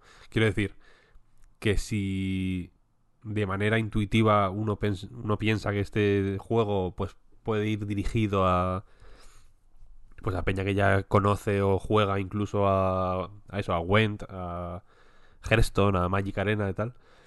Eh, yo creo que el principal problema que puede haber es que este tipo de juegos, evidentemente, cuanto más llevas jugado, más difícil es irte porque más has ido consiguiendo, ¿no? Incluso y quizás has invertido dinero ¿no? Claro, en ellos. claro. Pero yo ahora que voy a ser el eh, jugador profesional de Legends of Runeterra, eh, debo decir que me, que me está molando bastante, bastante, bastante. Eh, hay varias cosas que me parecen interesantes. La primera es que, como ya pasaba con Hearthstone, de hecho, el, al no ser, al no... Vamos a ver. Magic Arena ahora me pongo ahí ra, ra, ra, dar el coñazo. La gente, si tenéis, si estáis escuchando esto, dadle al botoncito de adelantar 30 segundos, 30 segundos, dadle como 10 veces, porque esto va a ser largo. Eh, Magic Arena es un, tiene la limitación, entre comillas, de que es un juego de cartas real. Quiero decir, no, no puede hacer nada que no se pueda hacer en la vida real. Magic Arena tiene que poderse jugar en una mesa o en el suelo del instituto, si, si nos ponemos nostálgicos. Entonces, muchas cosas, como por ejemplo las eh, los aumentos de, de- estadísticas de una carta, cosas así, son fichas físicas, digamos, ¿no? Que, que- que aparecen en el juego incluso. Las cartas son cartas, suenan a carta, ¿no? El sonido de. El efecto de sonido de cuando las juegas. Pues hay efectos de sonido más fantasiosos y más épicos y tal, pero ah, suenan a carta. El mazo es un. es de plástico. Se ve el. De hecho, en, el Magic Arena juegan mucho al fetichismo de la carta misma, ¿no? Del- y del mazo. Son, son cajas que imitan a las cajas del mundo real, etcétera, ¿no? Entonces, eh, esto en, en la versión la versión digital de, de, de Magic, vaya, eh, engrandece un poco el juego real. O es una ayuda, desde luego, porque el, el, el Magic, eh, en, en una partida de Magic en el mundo real, eh, pues puedes, puedes olvidarte de hacer cosas. Puedes. Yo qué sé, tú imagínate que estás jugando a Magic, por ejemplo, y. Y juegas, tienes eh, dos tierras ya sacadas, digamos, dos manás, y sacas una carta de 10, por ejemplo. Incorrecto, ¿no? El otro jugador te dirá, ¿qué haces? Eso está mal, no, se juega así. ¿no? Hay, hay una serie de fricciones mm, de- o de errores posibles. Y cuando, y cuando las partidas son complejas y ya van avanzadas y hay fichas y hay eh, Planeswalker y mierdas mm, eh, más complejas y, y- y- digamos la partida se ha liado, pues hay que tener un nivel de conocimiento y de, y de práctica simplemente, ¿no? Y de haber jugado lo suficiente como para de un vistazo poder ver todo y, saber en qué punto está la partida constantemente, vaya. Y el y Magic Arena, una cosa guay que tiene, es que eh, que de una forma muy elegante y muy bonita, de hecho, porque es un juego que a mí me parece que está eh, a nivel de experiencia de usuario, digamos, está súper, súper fino, la verdad. Eh, te, te guía y te, y te, lleva por los siguientes pasos de, cada turno de una manera súper didáctica y, muy legible y muy clara y tiene detalles de diseño eh, mm, como por ejemplo que te que, que puedas ver qué está haciendo el otro jugador aunque no veas a otra persona delante eh, si el otro jugador se pone a inspeccionar tus cartas para ver qué hacen que es algo eh, pues súper común en, en una partida de Magic vaya eh, tus cartas resplandecen cuando te las están mirando entonces tú sabes que él está mirando lo que, que, que, que se está pensando mucho una jugada, que no sabe lo que hace de tal carta. Si, si las mira todas mucho, puedes suponer que es un jugador más novato. Si no mira nada, pues, si no mira nada y juega rápido, puedes suponer que es un jugador más experimentado, etcétera. Digamos que representa de una forma muy guay el juego contra otra persona, el juego real, el Magic, digamos, el Magic de Gathering, en- sentados en una mesa. Y, juegos como Hearthstone o, o Legends of Runeterra, de hecho, eh, por el contrario, me da la sensación de que hacen, de que igual que el formato digital engrandece Magic, el formato digital es un... O sea, el, el formato digital engrandece el juego de cartas que es Magic y el formato de juego de cartas digital de, Legend of- de Legends of Runeterra es una constricción que puede parecer innecesaria porque la metáfora de la carta no tiene ningún sentido. En Hearthstone, por ejemplo, que me parece que está un peldaño por debajo de Legends of Runeterra eh, en ese nivel, eh, no tiene sentido que uses cartas. Pensando sobre este tema, eh, es como ¿por qué son cartas y no muñecos, por ejemplo? ¿Entiendes, ¿Entendéis lo que quiero decir? ¿Por qué limitarse al formato carta? ¿Por qué abrazar esa eh, esa, esa forma de representación de las unidades y de los hechizos si no hay cartas? Quiero decir, si no existe una carta real. Si no hacen ni ruido de carta en, en Runeterra, y a esto voy, una cosa que me ha parecido guay, es que, por ejemplo, cuando juegas las cartas de- en, en ataque o en bloqueo, se abren, ¿no? Eh, Dejan de ser formato carta, vertical, y como que se apaisan un poco, ¿no? Y se, abren ahí como con una animación, la, ilustración se presenta más grande y hacen ruidos que no son de carta, de, car- de, de papel, de, o sea, de cartón, de cartulina. Hacen como como si fueran eh, piedras con piezas metálicas. Es una cosa de de épica, vaya.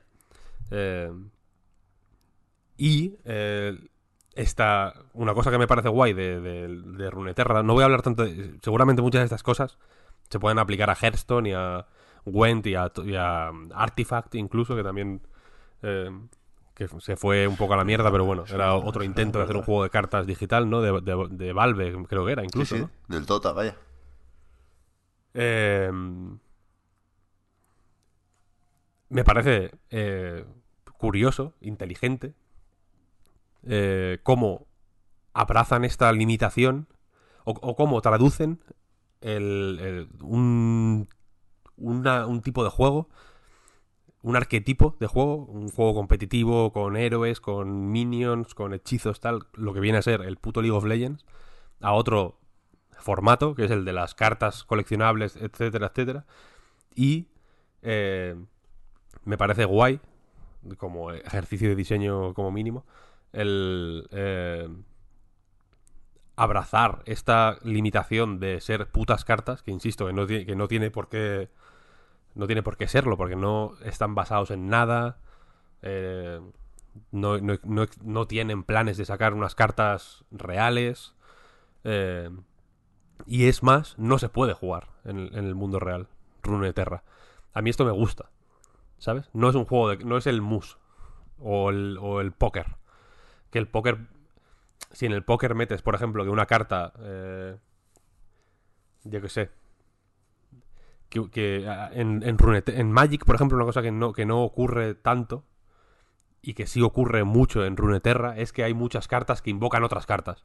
¿Sabes? Tienes un mazo de, de 30 y aún así al final puedes tener un total de 35 cartas. Porque de pronto eh, un hechizo te invoca tres cartas distintas. Y, cos- y cosas así. O, las relaciones que se pueden. Las sinergias que se pueden formar entre cartas. En plan, si juegas esta carta en ataque, eh, le da más uno, más uno a todas las demás cartas. Cosas así. Eh, son son eh, buffs y, y buffs y debuffs, digamos, que, que, que en Magic se usan menos. Son, son menos habituales, me da la sensación, porque dependen de, mar- de marcadores físicos, digamos, de fichas que se colocan encima de las cartas reales. Incluso en el juego digital son fichas.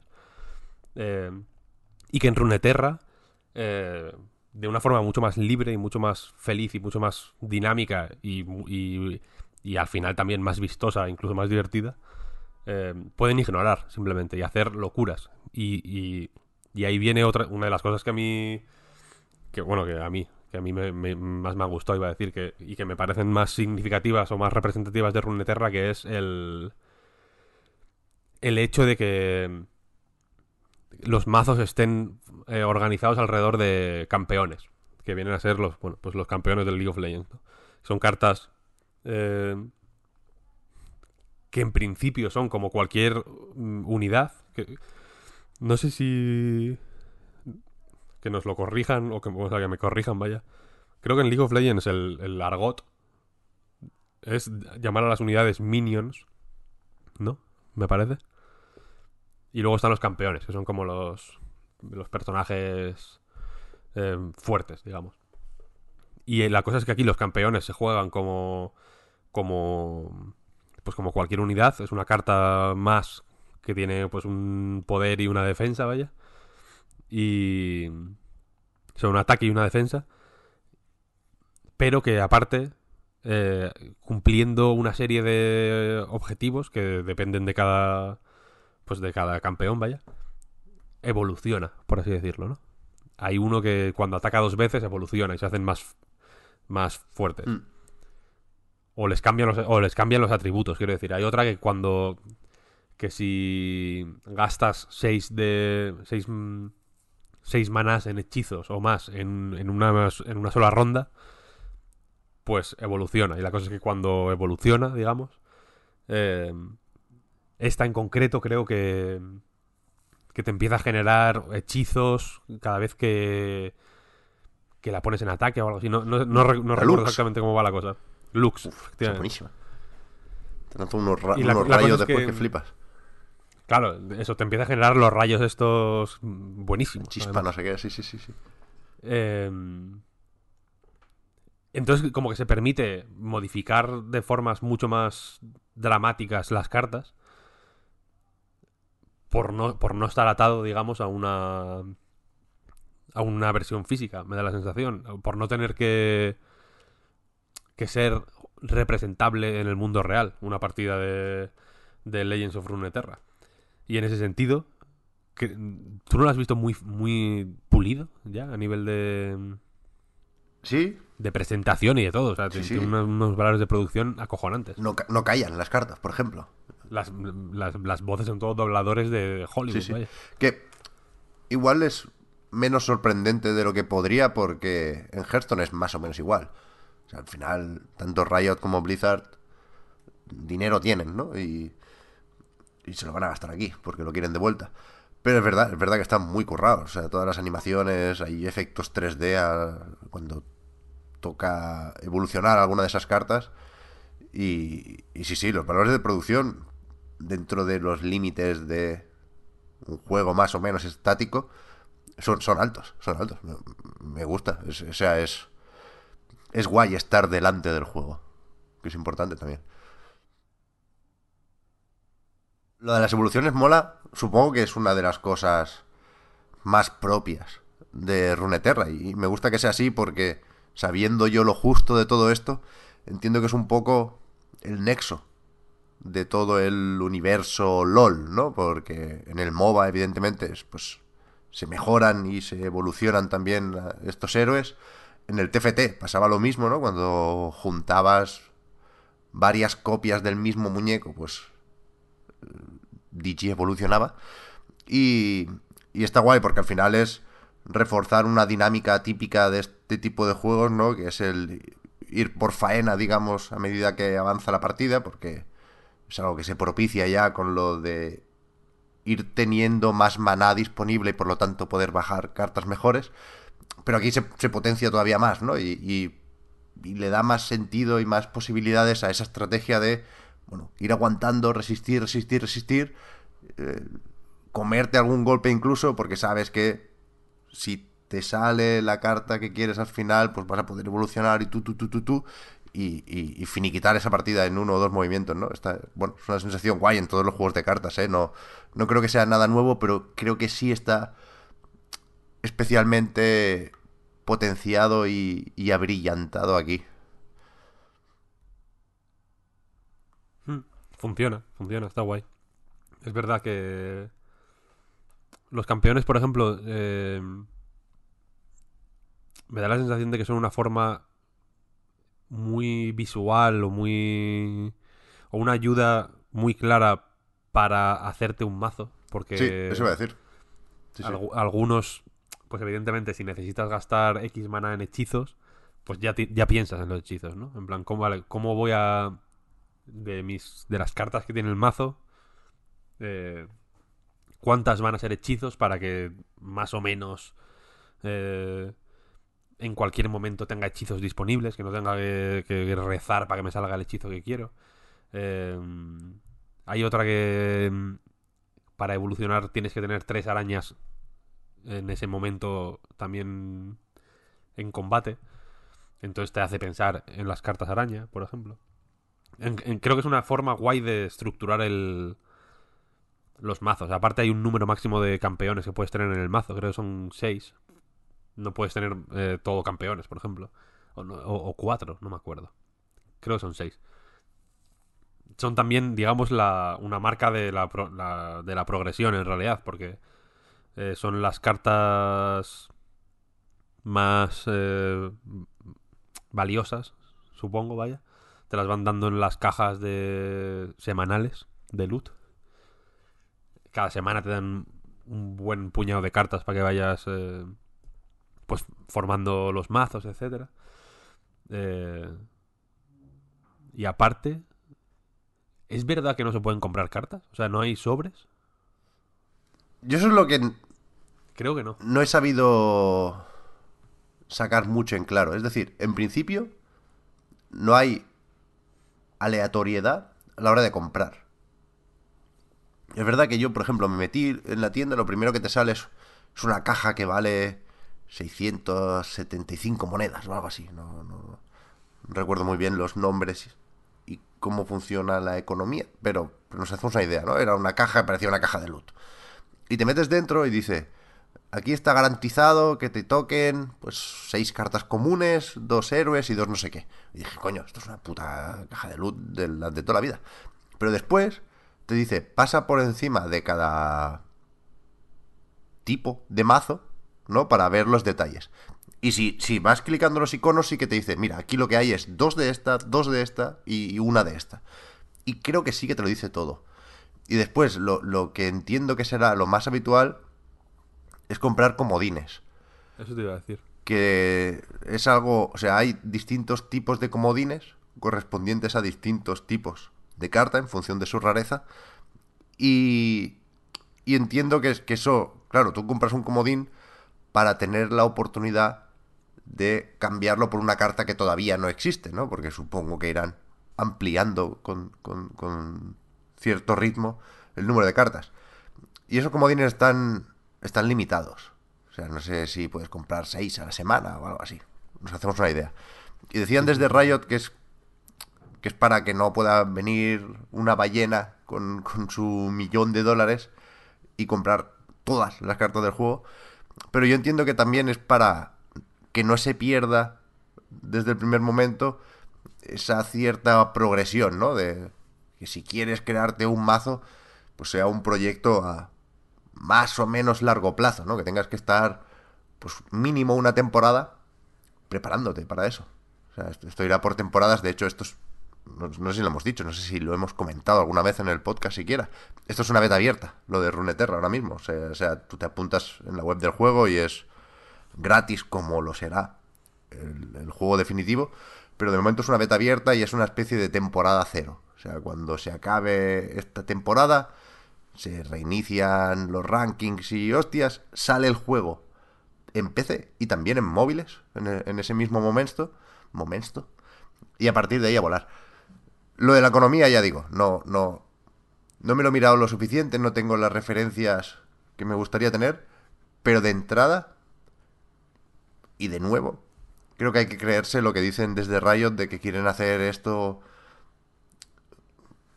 lo más justo posible, ¿no? Quieren apostar por un competitivo deliberadamente alejado del pay to win. Y a mí es algo que, que ya digo, si le doy el beneficio de la duda, me estimula especialmente a jugar a este y no a Hearthstone, por ejemplo. Ya, y que este al estar recién estrenado como que da más... Ahí me da mejor rollo. ¿No? Como, que, como, que, ya no... no voy a... Nadie está a un nivel excesivamente alto ahora mismo. ¿Mm? ¿No? Como que todo el mundo tenemos, pues más o menos, cartas de mierda todavía, etcétera. a mí es verdad que me gustan más puestos a ir a las tonterías casi, ¿no? Me gustan más las ilustraciones de Hearthstone en las cartas. Pero aquí, por ejemplo, no sé, Víctor, si esto es habitual y yo no lo recuerdo. Pero esta dinámica de ataque y bloqueo, esto en Hearthstone no es así, ¿no? En Hearthstone... O sea, lo, los turnos son simétricos para los dos jugadores, ¿o no? No me acuerdo, la verdad. Hace mil que no juego a Hearthstone. Vale, vale. O sea, en, en Magic es así. Yo, yo daba, por supuesto, en Hearthstone sería. Puede ser, ¿eh? Similar, Pu puede que también, puede que también. Pero vaya. Es lo bastante parecido como para que. Creo que si te gusta uno, te, te gustará el otro. Más allá de poder entrar al detalle si sabes mucho del tema. Pero también creo que, que han sabido darle más personalidad de la que podría parecer viendo un tráiler. Es verdad que la dirección de arte es casi calcada, no descubrimos nada aquí que no supiéramos ya de del universo LOL, de Runeterra, ¿no? Que es el, el reino o el mundo donde transcurren todos estos juegos. Pero, pero está guay, está guay, vaya. Yo, me, si pudiera elegir ya, jugaría en el iPad. Pero a falta de esa versión, yo creo que que algún rato muerto le voy a dedicar a, al Runeterra, ¿eh? La verdad que sí. Pero vas a hacerte profesional. No, porque no. O sea, ya con los mazos del tutorial, de hecho, de la parte obligatoria del tutorial, porque después puedes seguir aprendiendo cosas, hay como más lecciones que no son obligatorias y que habrá que hacer, digo yo. Te dan loot. Solo con esto ya, ya estoy perdido. Ya no, no recuerdo. O sea, al terminar el cuarto combate del tutorial ya no me acuerdo del primero. Sí, de las mecánicas, digamos, y del, del daño y de cómo funciona y de dónde tengo que hacer clic, pero no de los personajes. El Garen se llamaba el primero, que se parece guay, yo que sé, lleva una espada, ahora parry, digo yo, pues venga, ese. Pero, pero después me la mezclan, ¿no? Y puede haber dos, dos regiones en, en cada mazo y, hostia, Sí, no, no, se vuelve complicado, ¿eh? Pero. yo estoy mayor para esto. Eso es poco a poco. Poco a poco. Tenemos... mi, o sea, mi idea es de. De aquí a 10 años ser profesional. Yo quiero ser el primer profesional senior Solo 10 del años. mundo de Runeterra. Está bien. 10 años, porque a ver, yo entiendo que un puto chaval de 16 años, un mocoso de mierda, está en casa de su madre y mientras su madre le cambia los calzoncillos, pues él está practicando al Runeterra. ¿No? Es como. eh, tú, que ya está la comida hecha y va. Come a regañadientes y vuelve a, a su puta habitación de mierda a jugar al Runeterra. Ese es mi odio hacia, lo ju- hacia la juventud. No, no has aceptado muy bien algunas derrotas, ¿no? No, no, no, si de momento he ganado más que he perdido, debo decir. Yo te vi, te vi un, un, un, un rato en, en el directo en Twitch y el, uf, el del Yeti, ese te jodió bien, ¿eh? Con la escarcha. Ese no te lo esperabas. Pero le gané al final a ese, ¿eh? ¿A eso le ganaste? Sí, Mario Japanese se llamaba. ¿En serio? Creo que le gané al final, sí. sí. Yo creo, O igual me jodió, ¿eh? No lo sé. yo creo que al de la escarcha no, pero bueno, lo miramos, lo miramos. Está, está grabado, no... Lo, lo que pasa es que tengo mala memoria. Por soy mayor, no como los putos niños de mierda. Que, que su- sus, preocupaci- sus dos preocupaciones son sacar un puto 5 en el puto examen de, de filosofía y de, y de lengua y literatura, que no saben ni hablar ni escribir, y jugar al Runeterra. Yo no puedo, yo tengo una familia. Tengo que pagarle unas facturas. Tengo que, que educar a un hijo. Entonces, 10 años me doy. No puedo. No puedo. Hay que, hay que ser ambicioso, pero dentro de unos límites. ¿Sabes? Dentro de 10 años voy a ser el dios. Vaya, me van a comer los cojones. Todos los niños. Pero hasta entonces. Entonces, si Rayo te está escuchando esto, aguantadlo 10 añitos. No me jodáis, ¿no? Porque igual esto, dentro de 5 años, dicen esto no está funcionando. Hasta luego. Yo me quedo ahí a medias. Bueno, ac- acaba de cumplirlos el, el LOL, ¿no? Todos estos anuncios de, de nuevos juegos de Riot venían con motivo del décimo aniversario. Pensando en esto, ahora tiene que salir también el TFT para móviles. No, no sé, sé que son distintos, ¿eh? Pero, pero el perfil de jugador puede ir por ahí. No sé hasta qué punto el Runeterra le va a quitar el sitio al, al TFT, ¿no? Está un poco de capa caída el auto chess o, o el auto battler, o me lo parece a mí porque no, no llegué a tiempo de hacerme pro gamer. No lo sé, no lo sé, la verdad. No tengo ni idea. Me da la sensación de que el, el Runeterra le va a quitar un poco el sitio al, al TFT. ¿Eh? Esto es lo que pasa con los putos niños que no se comprometen con nada. no pueden aguantar 10 años. no saben. Dice, ya, dentro de 10 años, yo qué sé. 26 años. 27 años. Muertos la mayoría. Se pensarán que son Kurt Cobain. que van a estar... Que van a ser estrellas del rock muertas de sobredosis. Pues no, hijo, no. Vas a estar trabajando en una oficina. Como todo el mundo. Así que juega, juega al puto TFT. Hazte profesional, hombre. Te lo digo a ti, saca a tu, a tu familia de la pobreza jugando al TFT. Ve al- a, a los campeonatos. ¿Hay campeonato de TFT? Habrá, ¿no? Pues igual ahora no, pero dales tiempo. Dales 10 años, si es que es eso. Dale, un poco de compromiso con las estuvo- cosas, cojones. Si estuvo ahí el Ibai, sí que hay, sí, claro. Claro, hombre, claro. Pues eso, hay que jugar a- de manera competitiva. ¿Sabes? Claro. Imagínate que Messi hubiera dicho, va, unas pachangas y luego me voy a hacer una paja y paso de Hostia. paso de jugar bien al fútbol. Pues pues pues no no existiría Messi. Messi sería una persona normal de Argentina que estaría por ahí. Si me pinchan a mí hormona del crecimiento, espérate, ¿sabes? A lo mejor me aprendo los nombres de las cartas también, claro, es que no... Pues pínchatelas, hombre. Quiero decir, si, si el problema son las hormonas del crecimiento, pínchatelas. A ver qué excusa pones luego. ¿Entiendes lo que quiero decir? claro. O imagínate que, yo que sé, que...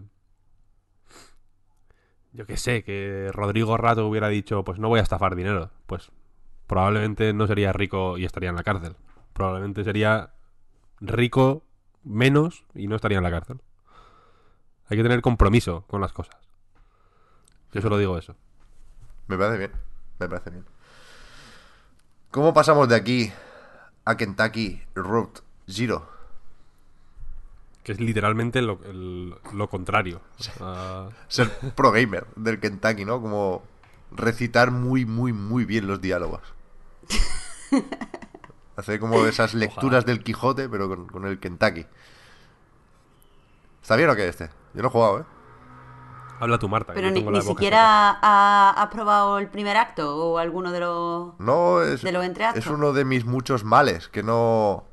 Que con todo lo episódico me espero al final y cuando sale lo último, como es el caso que nos ocupa, ¿no? Ahora estamos hablando de Kentucky Road Zero, porque después de muchísimo tiempo sale el acto 5, que es el último, y eso sirve para llevar también el juego a consolas con esa TV Edition que incluye todo y que viene traducido además, importante. Y habrá que jugar, porque es que de... todo el mundo habla maravillas, ¿no? De, de esto.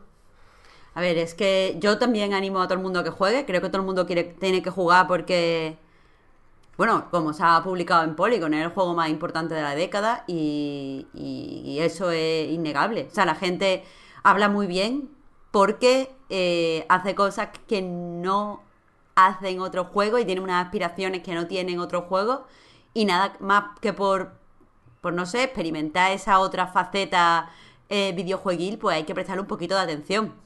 Sí que te tenemos que decir, Pep, que ni Víctor ni yo hemos jugado todavía el quinto acto porque eh, hemos aprovechado la salida de esta eh, TV Edition como para, para empezar otra vez y, y jugarlo, mm, no sé, para, pa- palateándolo, porque ¿Ves? estamos jugando súper lento. Por eso no juego yo a juegos episódicos. Pero, Pep, en este caso, eh, creo que es una de estas, de estas veces en la que el episódico favorece. O sea, ya, ya hablé que, en mi opinión, el formato episódico había favorecido eh, a, esa segunda temporada de Life is Strange porque ayudaba a que jugaras cada. O sea, se cor- si lo jugabas conforme iba saliendo, cada una de las fiestas y de las estaciones que estaban pasando los hermanos protagonistas, tú las estabas viviendo también. Y ayudaba a establecer como cierta conexión eh, con el juego. Pues en Kentucky Road Zero yo creo que jugarlo de forma episódica eh, ayuda mucho a, a poder quedarte con todas las partes del juego, a entender la referencia, a entender incluso no de qué va el juego en términos generales, pero sí a qué obras eh, está intentando eh, homenajear o llegar o, o, no sé, está intentando, está intentando en qué obra se inspira. Entonces le, le- vienen bien esos años de reflexión, que por cierto han sido siete años desde el acto Siete 1 al acto añazos, 5. sí, sí. Ha sido una pasada. Pero, pero bueno, ha acabado que, que no sé, Víctor, si tú alguna vez tuviste, tuviste miedo de que no acabara Kentucky Road Zero. Yo no, porque yo sí. no- yo nunca, la verdad. ¿No? ¿Tú tenías seguro que, que acababa? Sí, y de hecho, eh, si no hubiera acabado me habría dado igual. A mí también. Fíjate lo que te digo. Sí, sí, es que, a ver, eh, vamos a...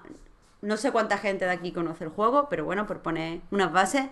Eh, Kentucky Road Zero empieza con, con un hombre que se llama Conway, que es camionero, y que básicamente eh, tiene que realizar como la última entrega de, de su tienda de muebles vintage o de antigüedades Sí, y tal. antigüedades es Sí. Eh, tiene que realizar su última entrega y, y la va a hacer pues, con, el, con el camión. Tiene que hacer un viaje, en otras palabras. Y eh, en el primer acto consigue eh, acceder a la, a la ruta cero, que es una ruta que va un poco eh, como al margen de, de las demás carreteras. Es una ruta eh, mágica o surrealista que te permite llegar, permite llegar a lugares que están pues situado en una realidad paralela, en cierto sentido. Pero mm, más allá de eso, el juego no tiene una, un arco narrativo que, ocupe todos los actos, sino que básicamente se, se distribuye alrededor de pequeños encontronazos o pequeñas situaciones que va teniendo Conway a lo largo de su camino. Algunas de ellas pues son realistas y habla con personas pues normales, manteniendo una conversación con ellas, y otras son un poco pues pues no sé, que parece sacada de una de las pelis más lo- locas así de Lynch.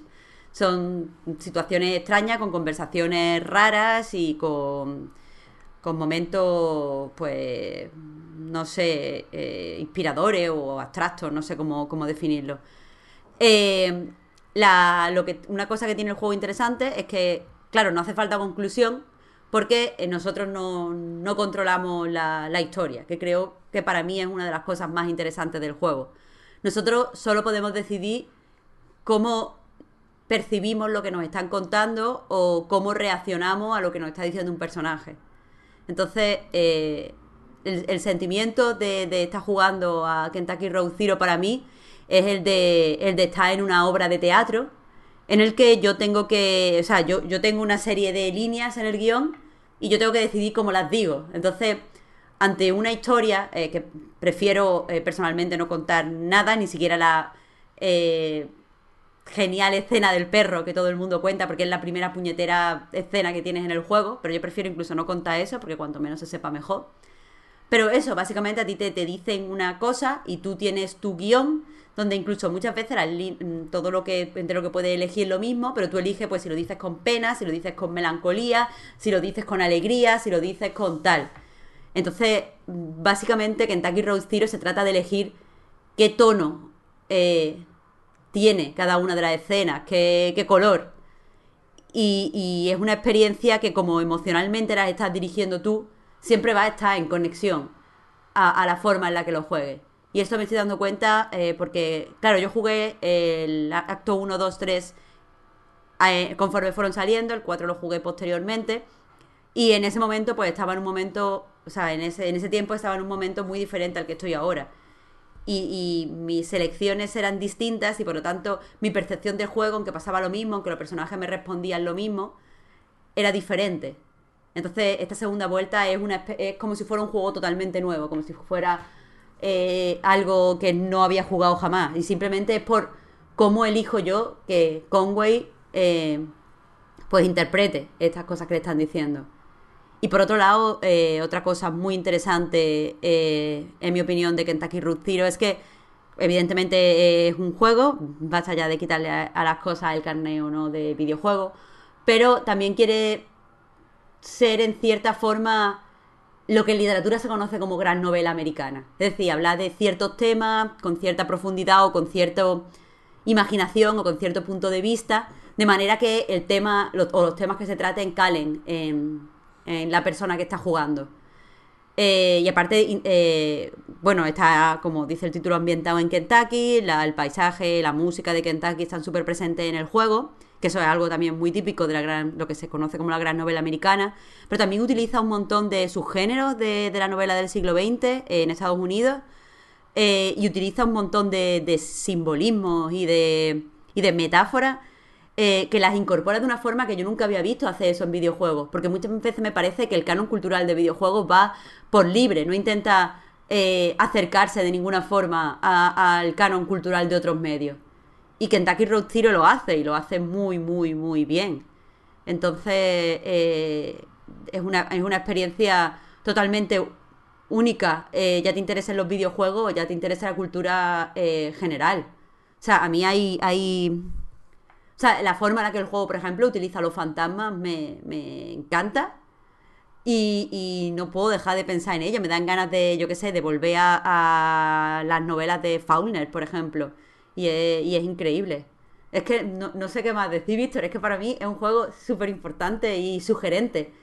Y, y, y de verdad creo que, que es un juego que tiene que por lo menos probar todo el mundo. Aunque quizás no sea para todo el mundo, no lo sé. Hay gente que, que va a los videojuegos a, a- hacer o a pedir o a, tener experiencias que, que no tienen nada que ver con Kentucky Road Zero. Entonces entiendo que se puedan aburrir, pero cualquier persona interesada en la cultura o interesada eh, eh, en, no sé, en leer o en escuchar música o en lo que sea, va a salir súper, súper tocado de, de Kentucky Road Zero. Como decía Bacid, eh, una de las cosas guay del juego es la gran cantidad de gente que va a reflexionar sobre cultura y que va a escribir sobre cultura y los buenos textos que van a salir. Y es cierto porque está pasando. Estamos Sí, todos muy sí. inspirados. Eso, o sea, es que es- lo has dicho casi todo, vaya. Pero es un juego súper... eh, de- del, del momento, quiero decir. Es un juego Sí. que, que captura el espíritu de la crisis de una forma alucinante, realmente. Yo sí que creo que es para todo el mundo, honestamente. Entiendo que efectivamente es un juego no lento, pero sí que tiene un ritmo muy específico y que Hmm. es el que es. No es un juego en el que te puedas atascar, porque como dices, eh, las decisiones de diálogo más que modificar el, re- el resultado de las escenas simplemente le dan matices, que es algo que me parece brillante absolutamente. Digamos, el, el- una de las cosas que yo creo que son más meritorias de Kentucky Route Zero es que la idea del primer capítulo, a, a nivel puramente mecánico, quiero decir, a nivel eh, jugable, se va expandiendo de maneras cada vez más Mm. sorprendentes y más eh, y más sugerentes y, y- y más perfectas, ¿no? Porque en cada escena del juego, el juego está eh, evidentemente tiene sentido relacionarlo con el teatro porque está de hecho eh, separado cada episodio en, en, en cada acto, no cada episodio, vaya, cada acto, en escenas, ¿no? Acto 1, escena 1, acto 1, escena 2, tal. Cada escena, eh, que son todas perfectas, no hay ninguna que sobre, no, es un... Es uno de esos juegos en los que se hacen, por fin, un puto ejercicio de, de, de síntesis y de... Y de... Joder, ¿cómo se llama? ¿Cómo se dice esto? Bueno, da igual. Que, que los, los típicos espacios muertos entre en un videojuego, ¿no? Eh, de, eli- de elipsis, quiero decir, quería decir, Sí. efectivamente. No tienen por qué mostrarte cómo subes, o sea, cómo caminas de un punto A a un punto B si no tienen interés, ¿no? Y eso Kentucky Route Zero lo sabe y hace las elipsis que tiene que hacer para que cada acto sea eh, imprescindible. No hay ni un momento prescindible en el juego. Son, es todo. hay- no hay grasa. Es todo chicha. Es increíble. Y. Y la cosa es que eh, en cada acto, o sea, cada, cada escena, eh, utiliza nuevos recursos narrativos y, mecánicos. Y. Y de. Y. Joder, es que eh, realmente es difícil hablar sin hacer spoiler. Y creo que está bien.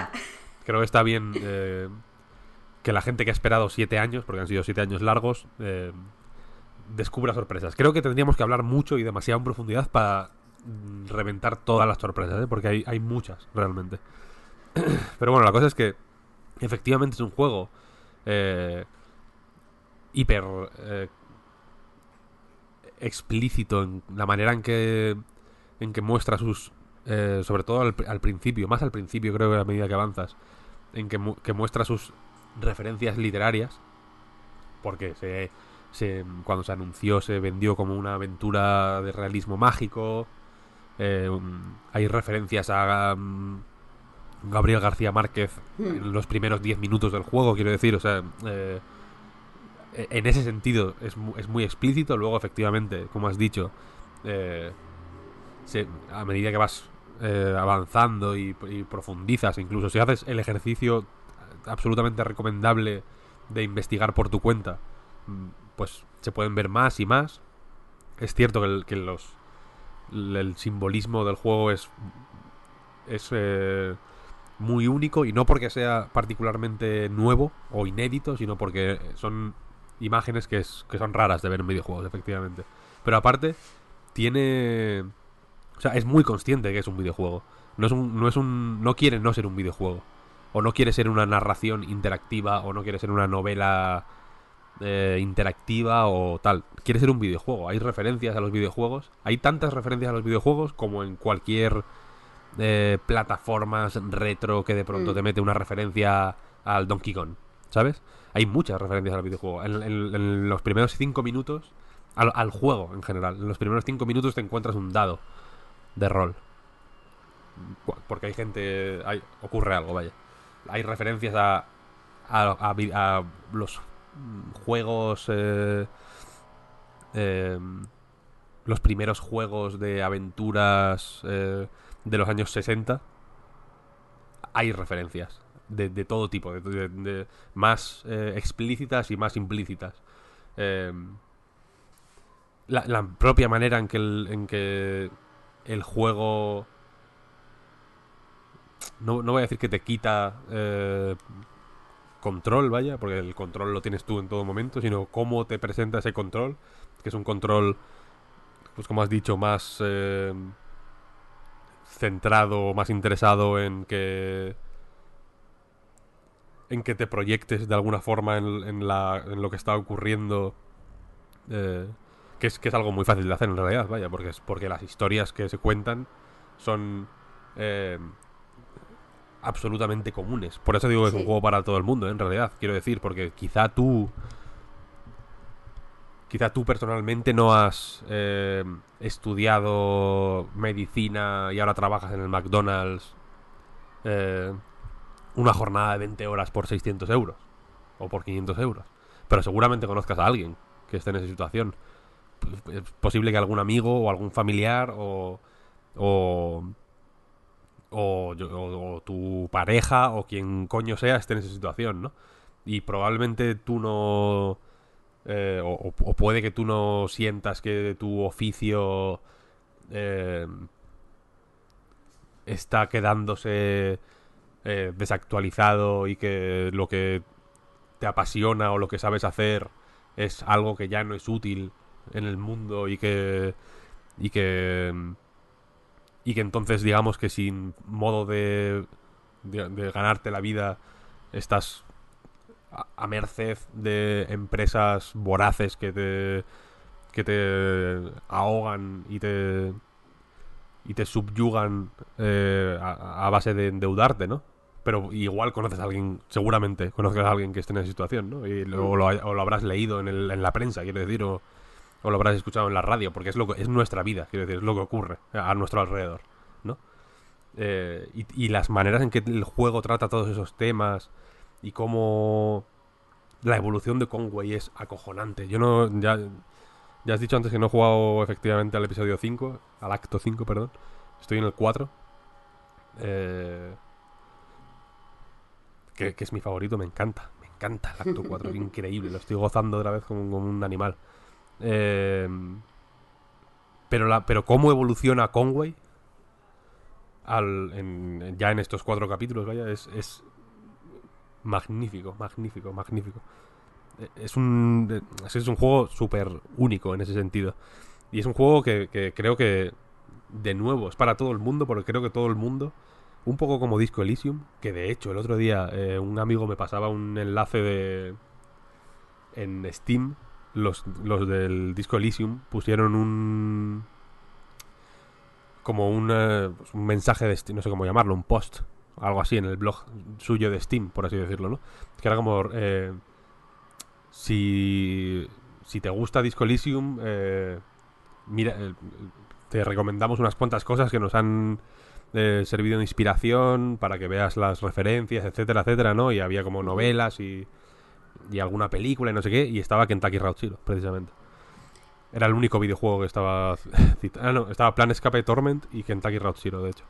Pero es que, eh, ¿sabes por qué digo que no es para todo el mundo, Víctor? Porque hay gente que creo, y, y- y es por desgracia, y, y se puede cambiar cómo se perciben las cosas, pero hay gente que creo que tiene una visión del videojuego bastante limitada.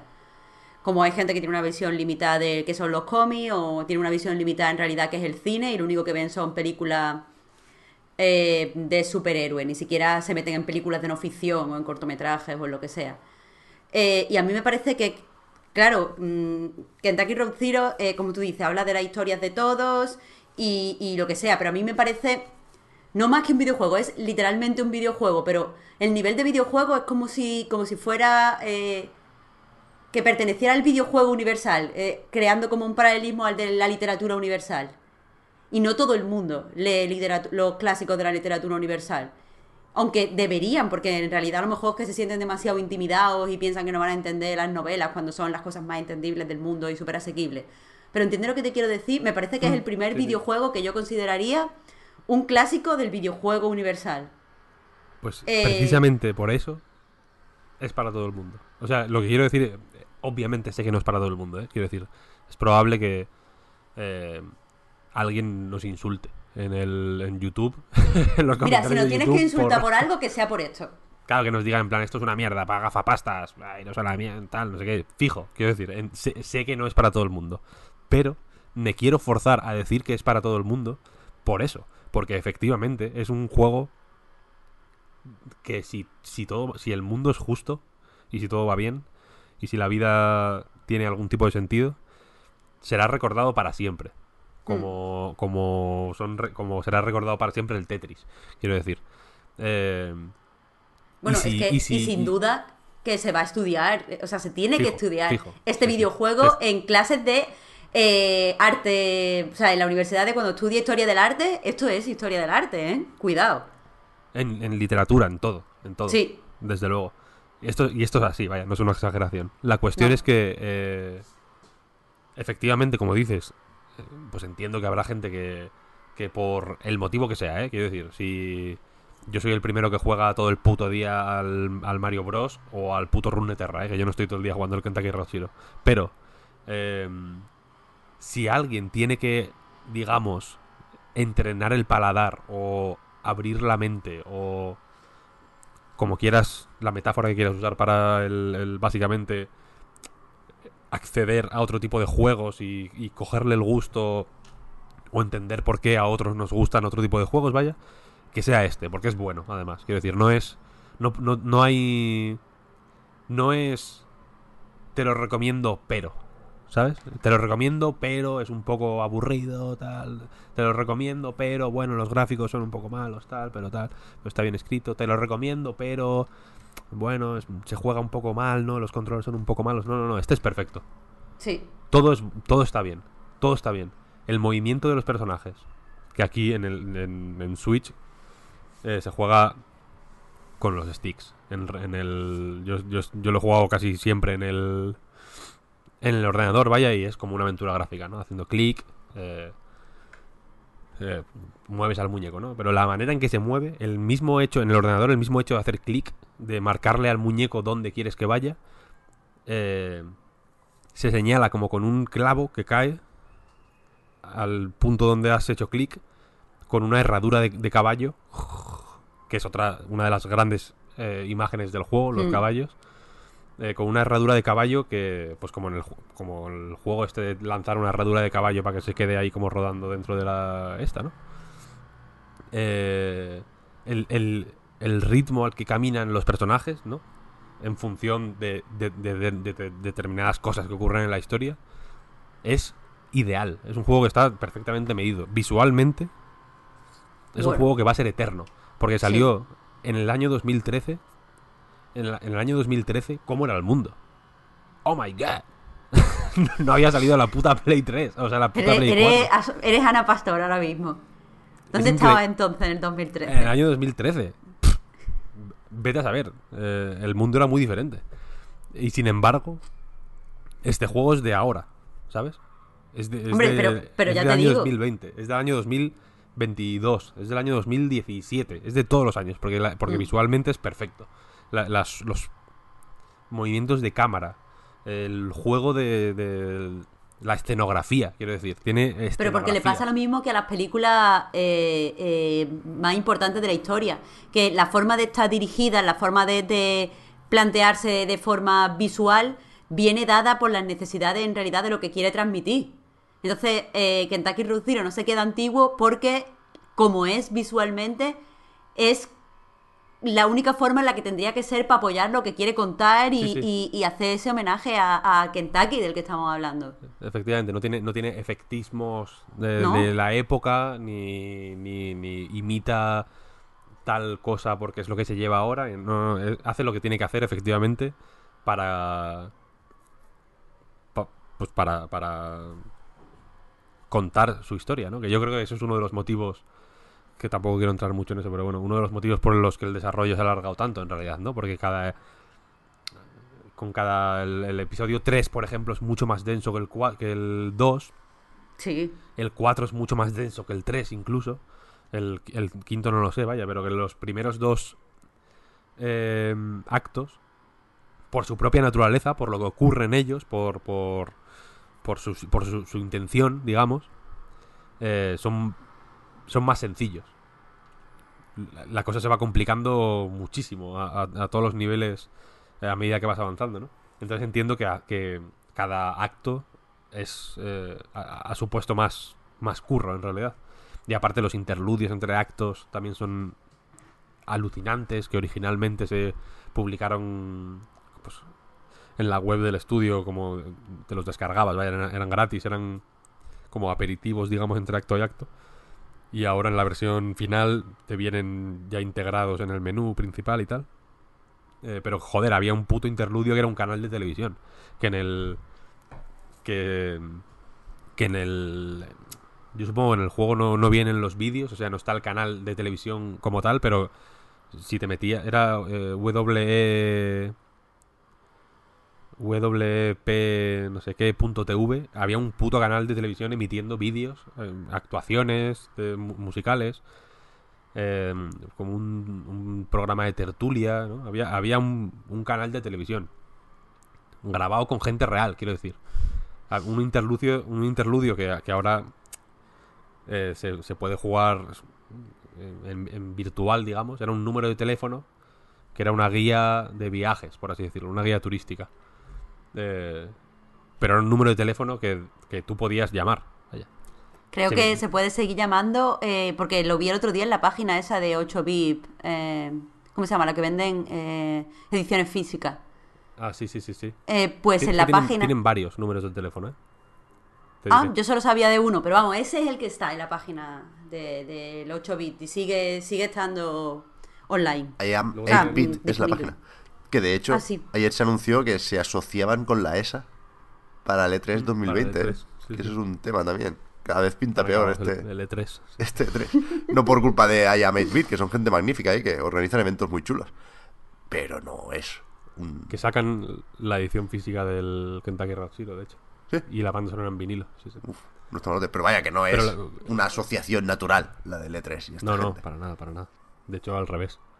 Eh, para el interludio este del teléfono, que creo que es el de entre el 3 y el 4, me parece, eh, se vendía por eBay un, un teléfono real, vaya, que solo marcaba ese número, además. en fin, que han hecho... eh, Mucha performance. han hecho mucha performance, lógicamente, quiero decir, porque Sí. dentro del juego también eh, hay artistas y hay arte y hay y se exploran esas mismas ideas, quiero decir. Bueno, y que No los creadores mm, son desarrolladores ahora, pero antes no se dedicaban al desarrollo de videojuegos, eran artistas, sí. eh, artistas que se dedicaban a hacer performance en museos. Mm, Sí, sí, que y tiene escritores, sentido, tiene uno de sentido. ellos. Pero eso, que a falta de jugar el quinto acto, eh, yo sé positivamente, porque lo he jugado una y otra vez, con el año tras año tras año no, pero cada vez que había alguna novedad, que salía un interludio, que, mm, que salía un acto, cuando salían los actos me los jugaba todos, Ujú. desde el principio hasta, hasta lo que hubiera, Ah, que es lo que estoy haciendo ahora otra vez. ¿no? Y, con, y con- y este, este paso para mí ha sido muy especial, la verdad. Ha sido una experiencia acojonante porque eh, entre acto y acto en el juego no pasa tiempo. Es, la, es literalmente la siguiente escena, ¿no? Han pasado un- 10 minutos entre un acto y el siguiente. No hay saltos temporales. No hay. Aunque entre acto y ac- en, en- en el mundo real, ¿no? Entre acto y acto hayan pasado 3 años. En el juego han pasado 3 minutos.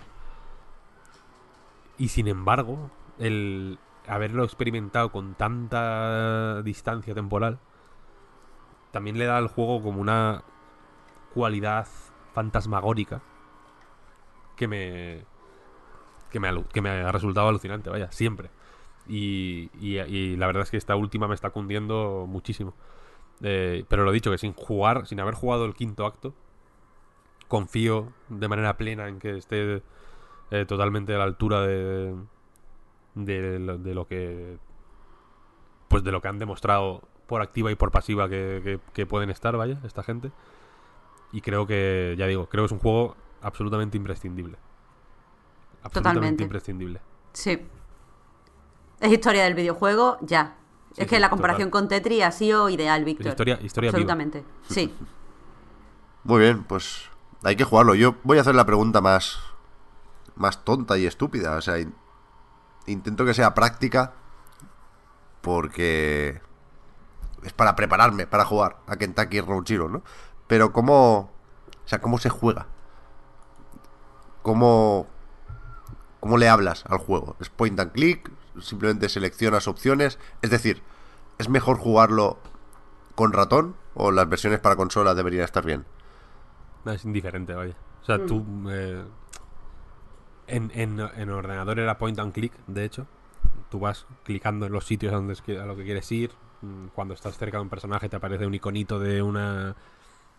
Pues como un bocadillo para hablar con él, o un ojo para verle, o, o sea, para examinar, ¿no? Para que te diga te dé una descripción del personaje o lo que sea, o del sitio, o, o tal. Aventura gráfica clásica. Aventura gráfica eh, normal y corriente, vaya. Y en consola lo único que en vez de mover en plan point and click, pues lo mueves con el stick. Con el izquierdo Pero no lo como mueves. se han adaptado mucha- Sí. muchos juegos del estilo, quiero decir, Mm, sí, sí. Thimbleweed Park eh, se hizo lo mismo y no se pierde nada, creo yo.